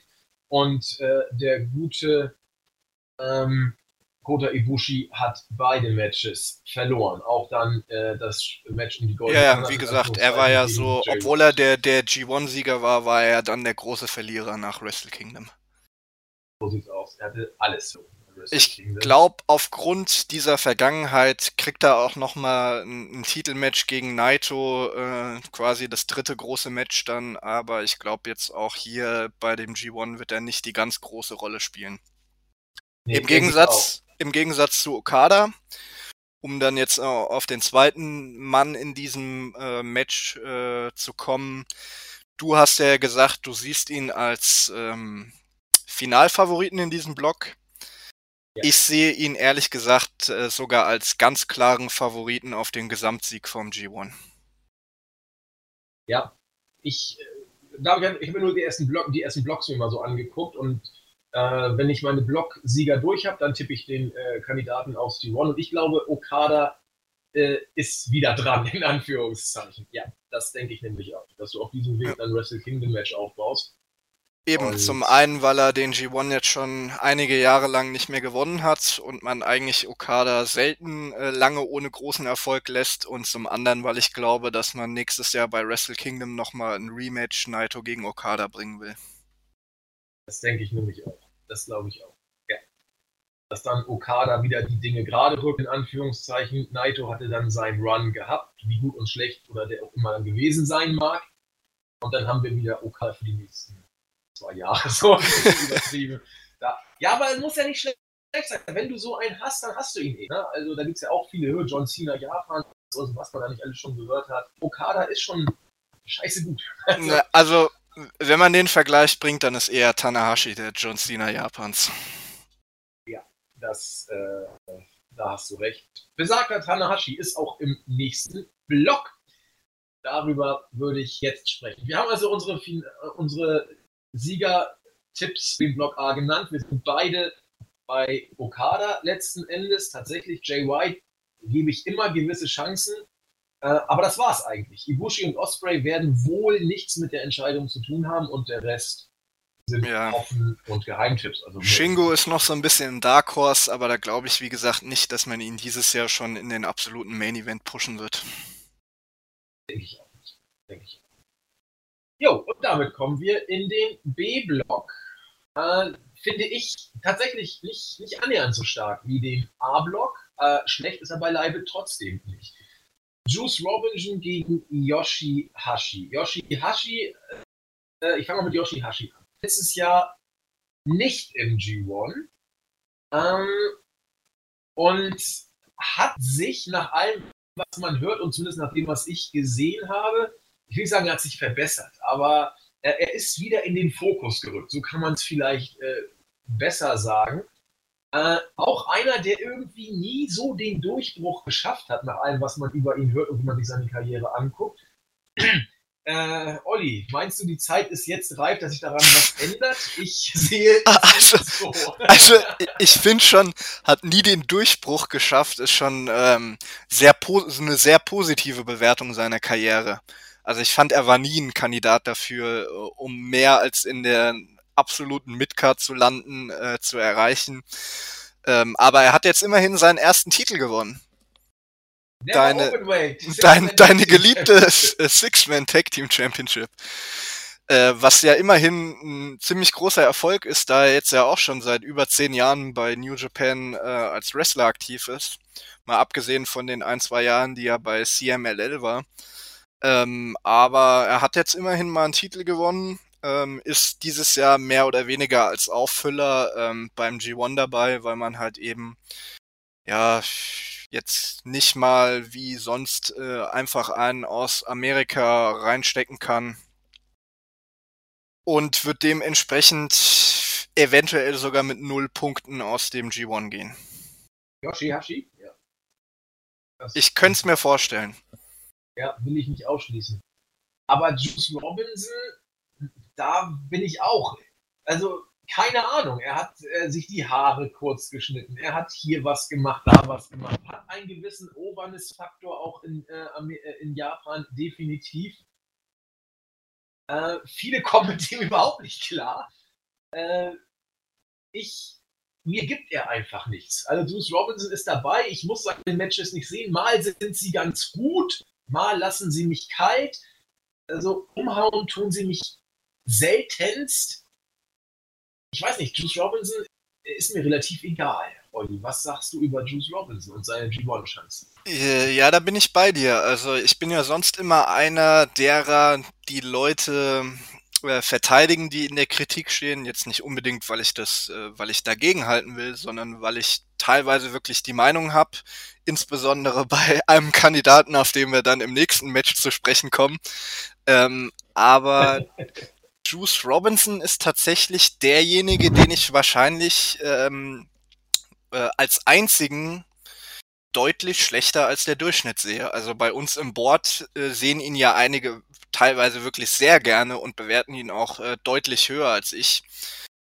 Also ich bin, bin halt auch, also ich werde mit Juice Robinson einfach nicht, nicht warm. Ähm, eine gewisse Popularität mit dem ähm, japanischen Publikum kann man ihm nicht absprechen. Aber ich glaube auch nicht, dass es für mehr reicht, als er die letzten Jahre erreicht hat. Also vielleicht mal einen höheren Singles-Titel wie die US Championship, aber ansonsten sehe ich da einfach auch nicht mehr wirklich äh, viel Entwicklungspotenzial. Dementsprechend wird er auch irgendwo im Mittelfeld wieder dieses Jahr landen. Also entweder im unteren oder ein bisschen im oberen Mittelfeld, je nachdem, wie man dann die einzelnen Matches bookt. Aber für mehr äh, sehe ich ehrlich gesagt keine Chancen. Nee, also ich sehe auch nicht, dass Juice Robinson. Also im letzten Jahr hat er acht Punkte gehabt und war im, im Mittelfeld, könnte man sagen, ja. Aber ich sehe Juice Robinson nicht mal in der Nähe eines Titels, der über US-Champion-Niveau ist. Also das wäre nur IC-Champion und dann Heavyweight. Das sind die beiden einzigen, die über dem US-Champion stehen. Ja, IC könnte ich mir zumindest mal ein Titelmatch vorstellen, aber... Ja, ein Titelmatch, okay, gehe ich mit. Aber nicht, dass er ihn gewinnt. ja, da bin ich, das glaube ich eher auch nicht. Das wäre, da würde ich also zumindest zweimal hinbräuchten. Ja, also für uns jetzt hier nicht die, die Top-Favoriten, sag ich mal, in der ersten Paarung. Ähm, du hast es gesagt, äh, manche verteidigst du, weil du das auch so siehst. Ähm, ich habe mir schon überlegt, auf wen das zutrifft. Es könnte entweder Sanada sein oder Toroyano. Und da Sanada ja nun wrestlerisch doch äh, auf einem von vielen anerkannten Niveau unterwegs ist, bleibt dann wohl eine gute Toroyano. Gut, dass Jens nicht dabei ist. Der dir jetzt, was ich was wieder erzählen. Dann könnten wir jetzt immer eine Viertelstunde warten, bis er dann fertig ist. Ja, aber die, die, Dis die, die Diskussion, die hatte ich ja mit Jens schon oft und da ändern sich ja auch ehrlich gesagt nicht die Argumente. Das heißt, wer die Diskussion hören will, ich glaube, letztes Jahr war Jens bei der Preview dabei. Der kann sich unsere G1 Preview aus dem letzten Jahr anhören. Genau, äh, Copy-Paste sozusagen. Äh, Toro Yano ist dabei. Toro Yano hat ein gewisses Standing. Toro Yano hat eine gewisse Obernis. Ich habe das Gefühl in Amerika noch mehr als in Japan, denn als wir da, wie gesagt, in, äh, in Amerika in Madison Square Garden waren und Toro Yano äh, sein äh, Walk-In hatte, da gab es richtige Pops. Also fast mit die größten, nicht die größten des Abends, aber sehr, sehr große, mit Abstand die meisten der Midcard. Toru Yano hat mit diesem Gimmick, sag ich mal, durchaus seine Feld. Jetzt kann man sagen, der hat aber nichts in einem G1 zu suchen, zieht die Qualität runter und gibt dem Ganzen der Lächerlichkeit preis. Ich bin da so mitten zwischen euch, Tendenz eher zu Olli. Ähm, denn was over ist, ist eben over und äh, er wird dem G1 auch dieses Jahr wieder nicht wehtun, denke ich mal. Und äh, Toriano ist Toriano. Was, was soll man dazu noch sagen? Also er wird ein paar Upset-Wins kriegen, da bin ich mir ziemlich sicher. Vielleicht sogar schon gegen Sanada, ich glaube es zwar nicht, aber möglich ist es. Vielleicht schlägt Toro Jano auch Naito, also was auch immer möglich ist. Man kann sagen, Jano kann jeden schlagen. ja, definitiv. Und ich finde, dafür ist er auch gut im Turnier, um, um das zu verdeutlichen. Weil einige sagen ja immer, oh, es ist unrealistisch, dass Jano gegen die Top-Leute gewinnt. Und uh, Jano äh, macht ja immer nur dieselben Tricks oder workt immer nur dasselbe Match. Aber im Grunde genommen kannst du diese Logik ja auf viele Leute äh, übertragen. Also die meisten Leute haben festen Finisher, beenden ihre Matches auf dieselbe Art und Weise. Toroyano ist halt so clever und so gut, dass er damit immer durchkommt. Genau. Ja, also du weißt, dass Toroyano mit, mit jedem Move gewinnen kann. Also er kann Einroller machen und was auch immer. Äh, und du, du weißt, dass das passieren kann. Du weißt, dass man ihn so buckt. Und deswegen musst du bei jedem Match, ist das jetzt so ein Abfuck oder ist es nicht? Und da kann man ja was Positives draus ziehen, wenn man es will. Man kann auch sagen, es ist der Untergang des Morgenlandes. Also, äh, um, um das halt jetzt auch nochmal äh, zu sagen, zum einen finde ich, dass Toru Yano auch weltweit der beste Comedy-Wrestler ist, aber ähm, man sollte ihn nicht nur darauf reduzieren. Also er hat eigentlich in jedem G1 auch ein oder zwei Matches dabei, meistens gegen seine eigenen Stablemates, ähm, wo er quasi ein ernsthaftes Match workt. Und da sieht man auch, dass er eigentlich kein schlechter Wrestler ist. Also er ist auch einer, wie viele in Japan, die im, im College quasi Ringer waren, äh, also klassische Ausbildung. Und ich finde, das, das sieht man ihm dann auch in den Matches, die er ernsthaft worked an. Und er hat halt einfach äh, aufgrund seiner Historie bei New Japan diesen hohen Status, ähm, dass er auch in den, in den Ende, Mitte, Mitte, Ende der 2000er, Anfang der 2010er Jahre nochmal deutlich höher auf der Card platziert war damals auch einen, großen Heel-Turn hatte und dann zusammen mit Nakamura Chaos gegründet hat und da jahrelang die rechte Hand von Nakamura war, also sozusagen ähm, der zweite starke Mann bei Chaos, bevor dann Okada äh, zurückgekommen ist und eben als Leader von Chaos aufgebaut wurde. Und Jano hat halt einfach seit Jahren immer diesen Status, dass er auch mal gegen die ganz großen Namen einen Überraschungssieg holt.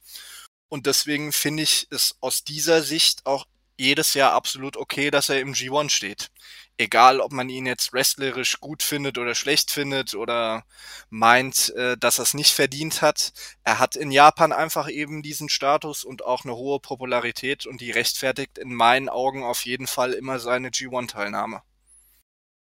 Äh, Stichwort Qualität von Jano, wenn ich mich zurückerinnere, ich glaube, er hatte letztes Jahr mit äh, Ishii ein richtig, richtig gutes Match. Da waren wir bei 3, 3, drei, drei Viertel Stern, meine ich.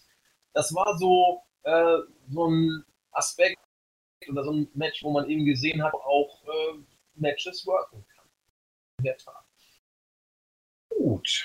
Ähm, weiter in unserem. Noch kurz zu Sanada. Ja, da müssen wir, da müssen wir eh noch, genau, Sanada, bitte. Also äh, Sanada sehe ich hier ehrlich gesagt sogar als Mitfavorit auf den ähm, Blocksieg auf die Finalteilnahme. Ähm, und mein wrestlerisch ist Sanada äh, über jeden Zweifel erhaben.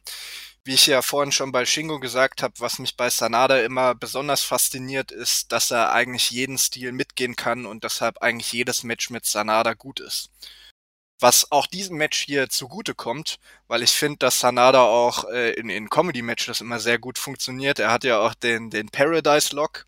Da gibt's ja auch schon eine lange Vorgeschichte mit Jano, von dem her glaube ich, dass sogar auch hier dieses Match in der Opening Night sehr amüsant und unterhaltsam werden kann. Aber ich sehe hier Sanada tatsächlich auch als Mitfavoriten auf das Blockfinale. Beziehungsweise auf den Blocksieg und Finalteilnahme. So rum. Dann würde ich darauf mal reagieren mit Frage, äh, wer denn sonst? Also äh, Tanahashi glaube ich einfach nicht. Naito glaube ich aus dramaturgischen Gründen nicht. Wenn du Naito gegen Okada aufbauen willst, darfst du sie nicht ins G1 oder sollte man sie vielleicht nicht ins G1-Finale stellen. Pusht Evil, du pusht Goto, Kenta oder Sanada. Das sind so die, über die man nachdenken kann. Also entweder man meint es mit Evil dann jetzt doch nochmal ernst und gibt ihm einen Push, was ich nicht sehe. Ich sehe, befürchte eher, dass Evil eine Art gescheitertes Experiment im Moment ist und sich wieder neu äh, ja, äh, aufstellt erstmal. Aber dazu später. Sanada ist für mich, genau wie für dich, Olli, ein Faktor um den Gruppensieg. Ähm, er ist wrestlerisch für mich ohne Frage bärenstark seit Jahren. Die einzige Frage, und ich bin mir immer noch nicht sicher, wie ich sie beantworten soll, Tendenz bis jetzt für mich negativ, ist er wirklich jemand, der in den Main Event gehört? Ja. Dafür, nein, also jein, also da ist mir gesagt, nein, ich, äh, nein, ich denke noch nicht. Also irgendwas fehlt mir da, ich kann es nicht mal benennen. Ich finde Sanadas Matches, so gut sie geworkt sind, manchmal ich will nicht sagen langweilig, aber manchmal fehlt mir was. Manchmal reizen sie mich mit und manchmal sage ich, oh schade, das, da hätte ich jetzt irgendwie mehr erwartet. Also du sagst klar ja, ich sage, ich weiß noch nicht so richtig mit Sanada. Ja, also ich sag klar ja, äh, wie auch vorhin schon erwähnt, Sanada hätte für mich auch die Rolle von Evil einnehmen müssen und ich glaube, dann wäre das ganze Programm, die ganze Storyline auch wesentlich besser gelaufen. Und ähm, da wir ja jetzt schon mal so ein bisschen spekuliert haben, wer im Block B noch äh, für den für den Blocksieg in Frage kommen könnte, ein guter Indikator dafür ist ja, sind ja dann auch immer die Paarungen im Blockfinale. Und da steht ähm, ja quasi äh, voraussichtlich im Main Event Sanada gegen Evil. Und da wird sich, glaube ich, dann auch die Finalteilnahme entscheiden. Und da glaube ich dann auch wirklich, dass Sanada ins Finale kommen wird. Oh ja, ich bekomme noch am letzten Tag. Hm, dann könnte man vielleicht sogar Kenta noch Nee, Kenta wird Naito die Finalteilnahme kosten. Und zwar als Mittelfeld-Kenta, genau. Ja, oder sagen wir mal als, als einer, der zumindest am letzten Tag nicht mehr ins Finale kommen kann. Ja. Beziehungsweise der vielleicht ins Finale kommen kann, aber dann halt gegen Sanada schon verloren hat und Sanada damit dann den direkten Vergleich gewonnen hat. Ja, und ich glaube auch nicht, dass man Kenta bis zum Mond pusht, weil im Bullet Club momentan andere Sachen. Okay, schauen wir mal. Äh, in der Tat, spannend, spannend. Dann kommen wir zu Hiroko Goto gegen Kenta. Ein äh, Match oder eine Ansetzung von zwei Leuten, wo ich, wie gesagt, nicht so genau weiß, was, was da passieren wird, wo es für beide hingeht. Hiroko Goto hat ein großes Standing und Hiroko Goto kommt von einem stark, Hiroki Goto kommt von einem starken G1. Er war letztes Mal Zweiter in seinem Block. Ähm, sagt man der Unvollendete? Ich, ich weiß nicht, was man über Hiroki Goto sagen soll. Ähm, ich glaube immer noch nicht, dass man ihn, dass man ihn hier den Weg gehen lässt. Äh, Goto wird wieder gutes G1 worken, er wird stiff zu Werke gehen, äh, aber er wird, glaube ich, am Ende nicht oben bei sein. Und Kenta, ich glaube, für beide kann man das Gleiche sagen. Beide sind so, so, so eine, wo man nicht so genau weiß, was passiert, aber bei beiden, glaube ich, am Ende werden sie mit der Entscheidung wohl nichts zu tun haben. Olli. Sehe ich ähnlich. Also wenn man es bei Goto nochmal hätte versuchen äh, sollen, müssen, dürfen, dann wäre es letztes Jahr gewesen, wo er wirklich in deutlich besserer Form aus, äh, aus einer Auszeit kam, wo es auch von der Storyline her super gepasst hat, ähm, dass er in, in Los Angeles mit Shibata trainieren war und dann äh, das Match gegen, gegen Jay White hatte in der Opening Night, was er gewonnen hat. Letztes Jahr hat er ja auch ähm, am letzten ähm, Tag vom Block ähm, noch Chancen gehabt, aufs Finale zu kommen. Wenn er sein Match gewonnen hätte, wäre er sogar ins Finale vom G1 gekommen. Äh, aber ich glaube, so eine starke Rolle wird er dieses Jahr äh, nicht mehr spielen, auch wenn er wie immer ganz gut dabei sein wird. Und bei Kenter glaube ich, wie gerade schon gesagt, dass Kenter am letzten Tag ähm, entweder gar keine Chancen mehr aufs Finale hat oder nur noch theoretische, ähm, dass er dann quasi hoffen muss, dass Evil gegen Sanada gewinnt. Also ich glaube, Kenta wird schon eine gute Rolle spielen und wie gesagt, am letzten Tag auch Naito ähm, die Finalteilnahme versauen, wodurch er dann auch nochmal ein Titelmatch gegen Naito bekommen wird. Aber ich glaube auch nicht, dass es am Ende für den ganz großen Wurf äh, G1-Finale reichen wird. Nee, also klar, man kann immer sagen, wie ist das jetzt mit der Vorherrschaft? Im Bullet war dann ja derjenige, welcher Enter als eigentlicher Stable-Anführer und so weiter und so fort. Also du müsstest wirklich, also du müsstest ihn wirklich bis zum Mond schießen, wenn du ihm hier äh, die Finalteilnahme gibst. Und das halte ich nicht für unmöglich, aber für sehr, sehr unwahrscheinlich. Ja. Und äh, deswegen Hiroko Goto, Hiroki Goto und Kenta als äh, vielleicht kleine Wundertüten, aber eher wohl nicht. Ich glaube aber, sein Match gegen Evil wird er gewinnen, um damit quasi so ein bisschen nochmal das Standing im Bullet Club äh, zu verdeutlichen. Ähm, wen meinst du? Kenta oder? Ja, Kenta. Kenta, ja, wird ja, gegen ja. Evil gewinnen, glaube ich. Ähm, ja, schauen wir mal.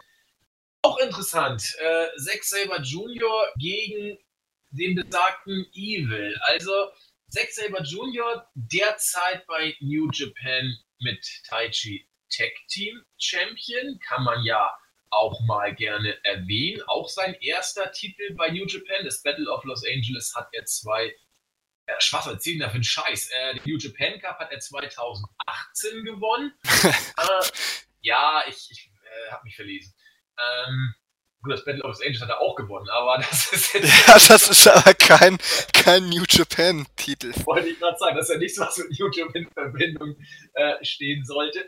Ja, ähm, Zack Saber Jr., ich fast schon sagen, wie du, er ist ein gern gesehener Gast bei solchen Turnieren. Mal zeigt er überragend gute Matches, er zeigt stets technisch sehr anspruchsvolle Matches, wie er auch gerne sagte. Meine Matches sind für die Amerikaner wie Perlen vor die Säule, so nach dem Motto, peilen die Deppen da drüben alles gar nicht, diese Kunstform.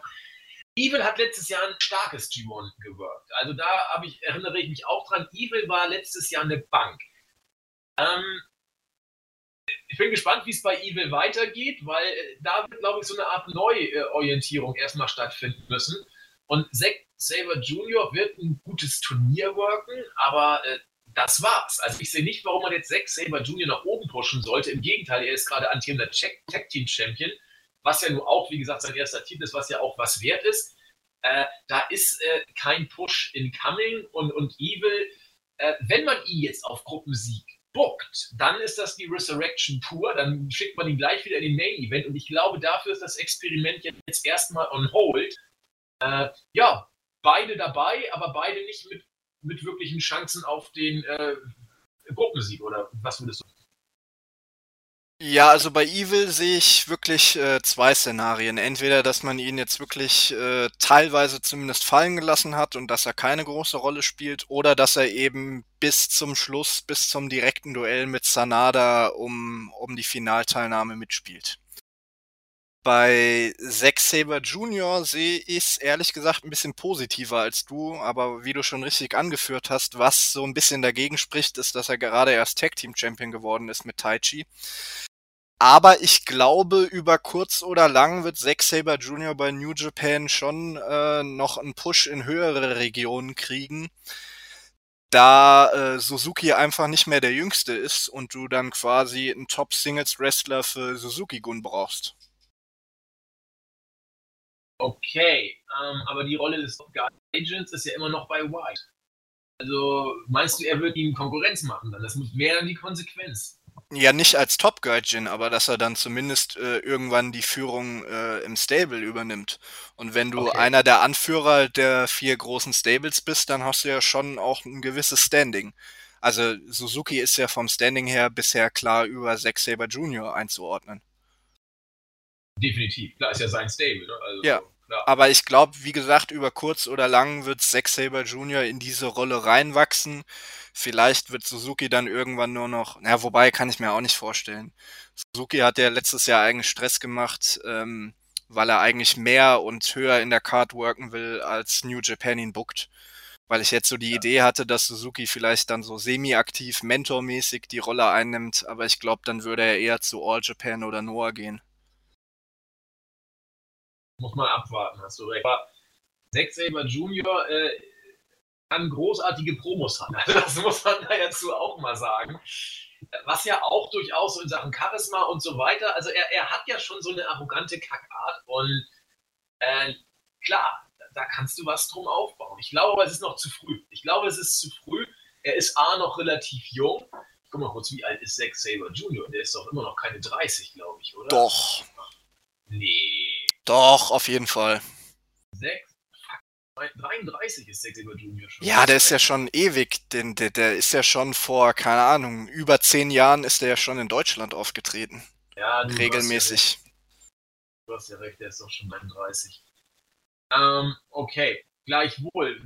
Es wird, glaube ich, sehr viel von der Personalie Suzuki abhängen, wie du richtig gesagt hast. Und wenn der sagt, mir ist noch nicht so danach, auf Halbgas zu gehen, dann weiß ich nicht, ob Zack Saber Jr. an Suzuki vorbeizuziehen vermag, wenn der noch dabei ist. Also, ja, aber da ist halt immer die Frage, also man weiß es halt nicht so genau. Letztes Jahr gab es ja schon die Gerüchte, dass Suzuki angeblich kurz vor, äh, vor Verlassen der Promotion steht, weil er bis auf die ähm, Yushin van der Leiger Storyline eigentlich nicht mehr so im Fokus stand. Aber dann hat man sich ja offenbar doch zumindest mal nochmal auf eine kurzfristige Zusammenarbeit geeinigt.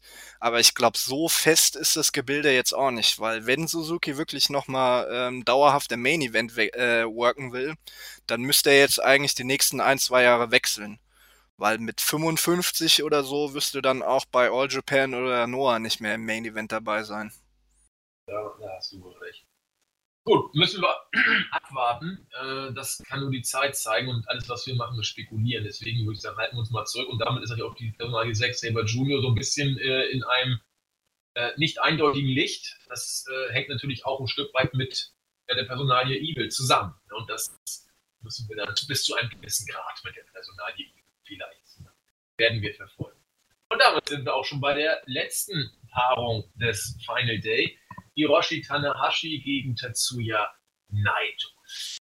Fangen wir mit Tanahashi an. Ähm, Melzer hat ihm letztes Jahr ein starkes G1 bescheinigt. Olli und ich waren da zurückhaltender.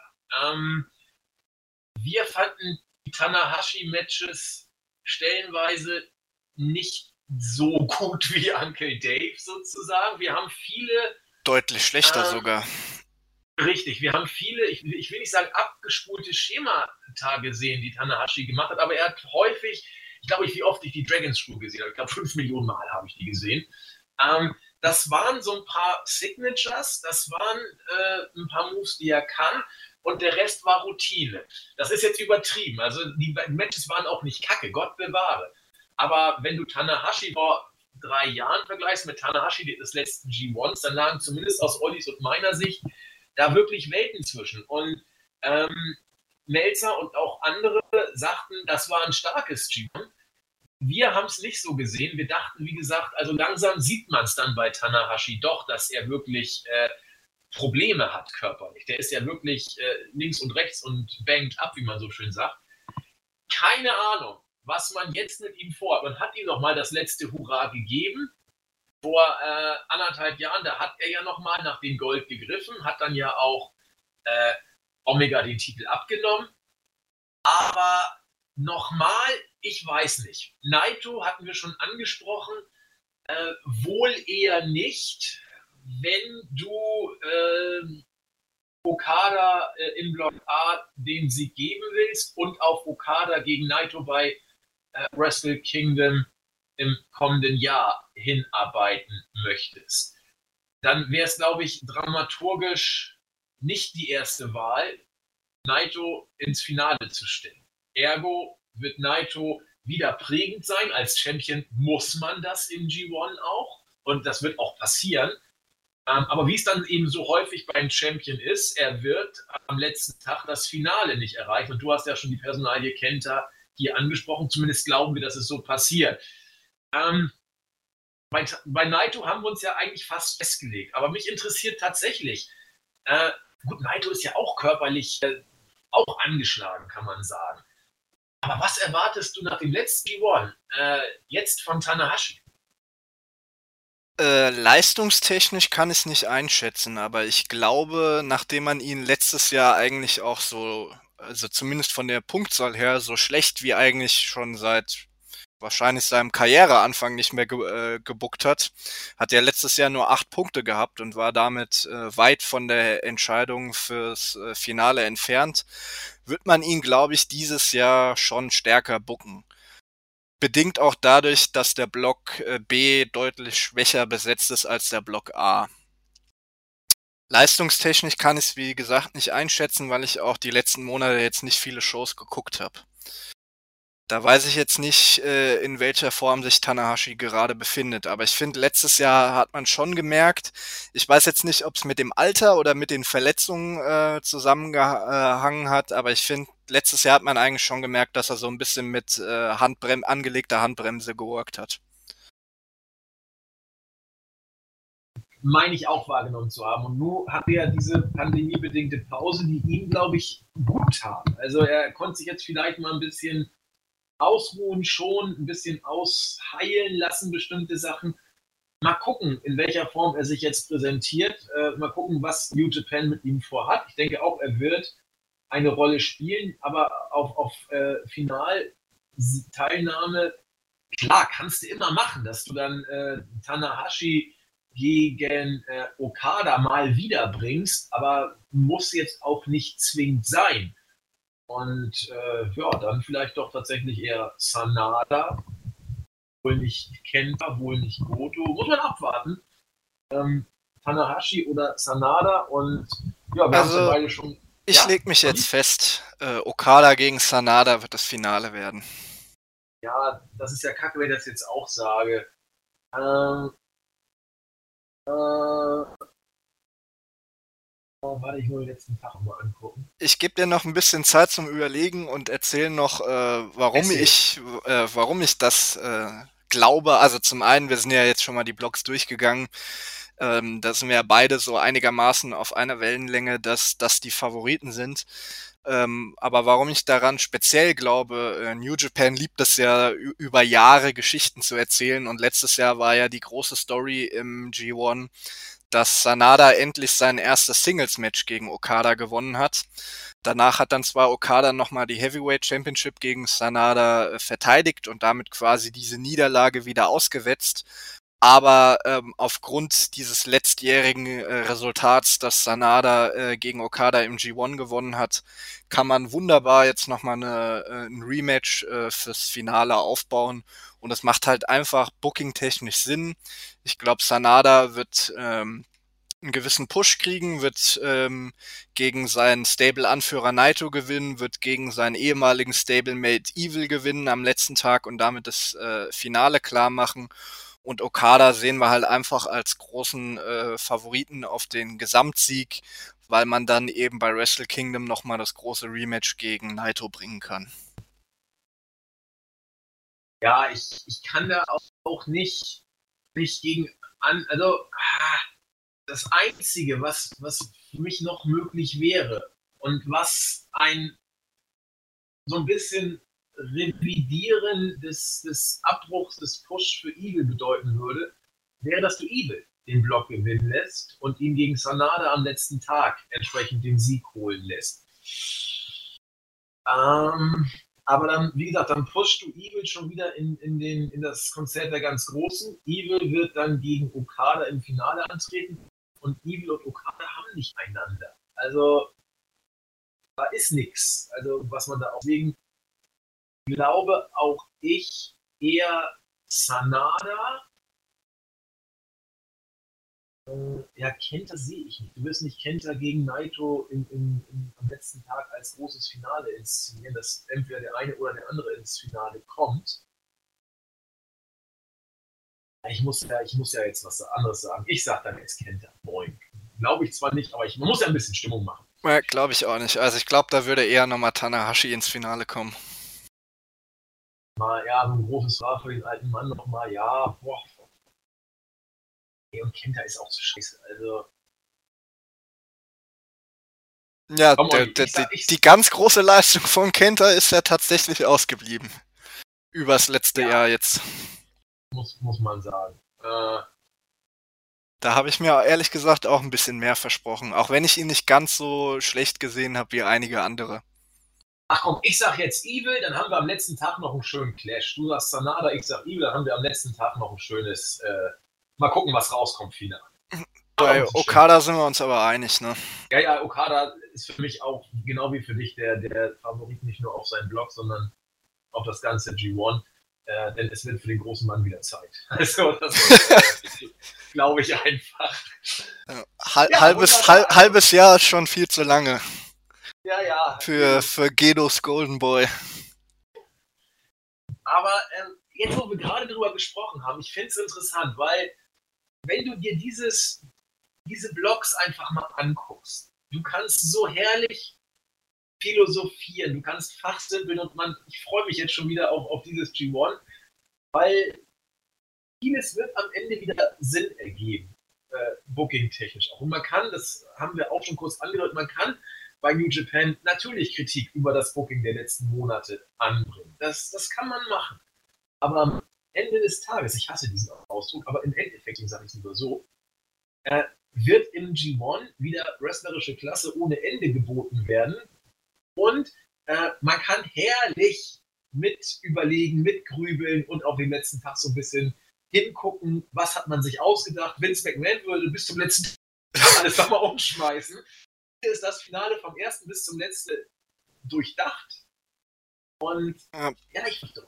Bei WWE genau. müsste man aufpassen, dass die sich nicht noch irgendwie verrechnen und dann ihre Wunschkonstellation am letzten Tag gar nicht mehr aufgeht. Vollkommen, vollkommen richtig. Ja, also wie gesagt, wenn ihr irgendwie Zeit und Lust habt, äh, schaut mal rein. Ihr müsst euch nur bei New Japan World entsprechend äh, ja, äh, registrieren. Ich will jetzt auch keine Werbung dafür machen. Ansonsten verfolgt bei uns einfach Also fürs, fürs G1 lohnt es sich auf jeden Fall, das Abo abzuschließen.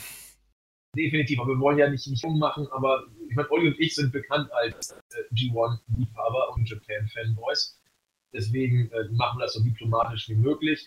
Ähm, und wenn ihr mal reinschnuppern wollt, sage ich jedes Jahr bei New Japan oder bei, bei G1 oder Wrestle Kingdom, ist das vielleicht tatsächlich die Idee. Ansonsten, wie gesagt, bei uns äh, der, auf der Startseite oder im Board die Ergebnisse, hört, guckt die Diskussion am besten an, die wir äh, im Board oder auf der Startseite, im Board ist vielleicht besser, darüber führen.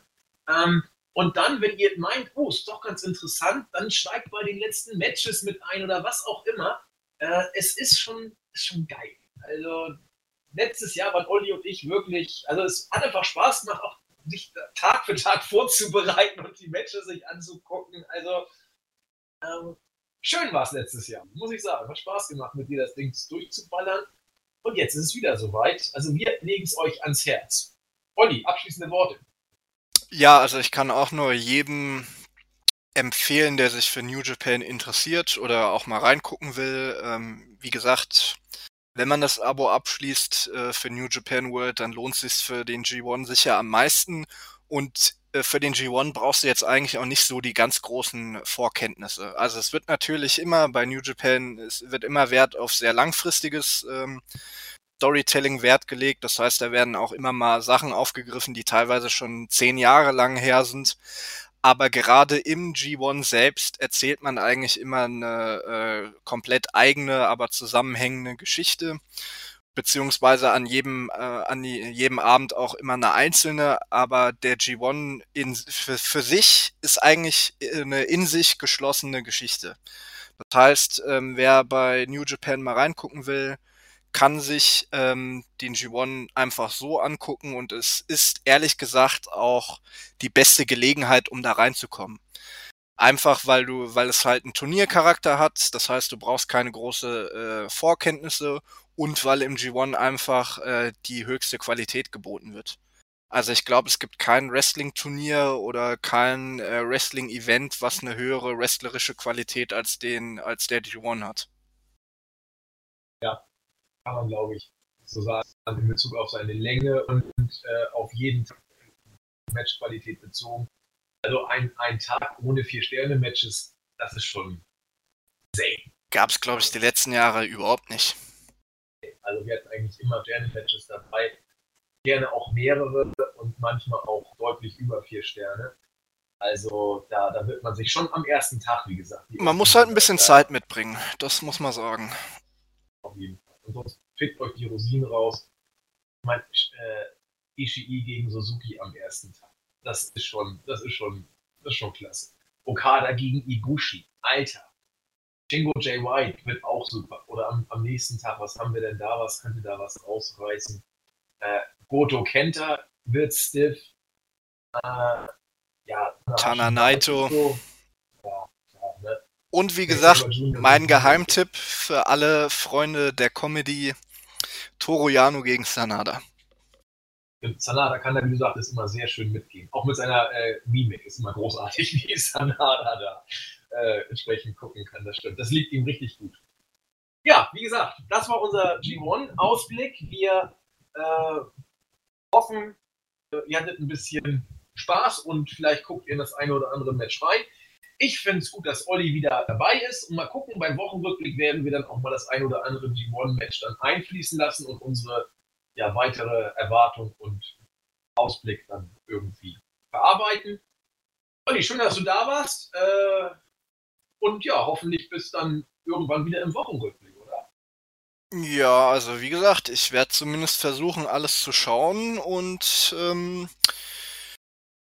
wenn alles klappt, dann bin ich die nächsten Wochen vielleicht dann auch öfter mal dabei und kann dann auch ein bisschen was zum G1 sagen.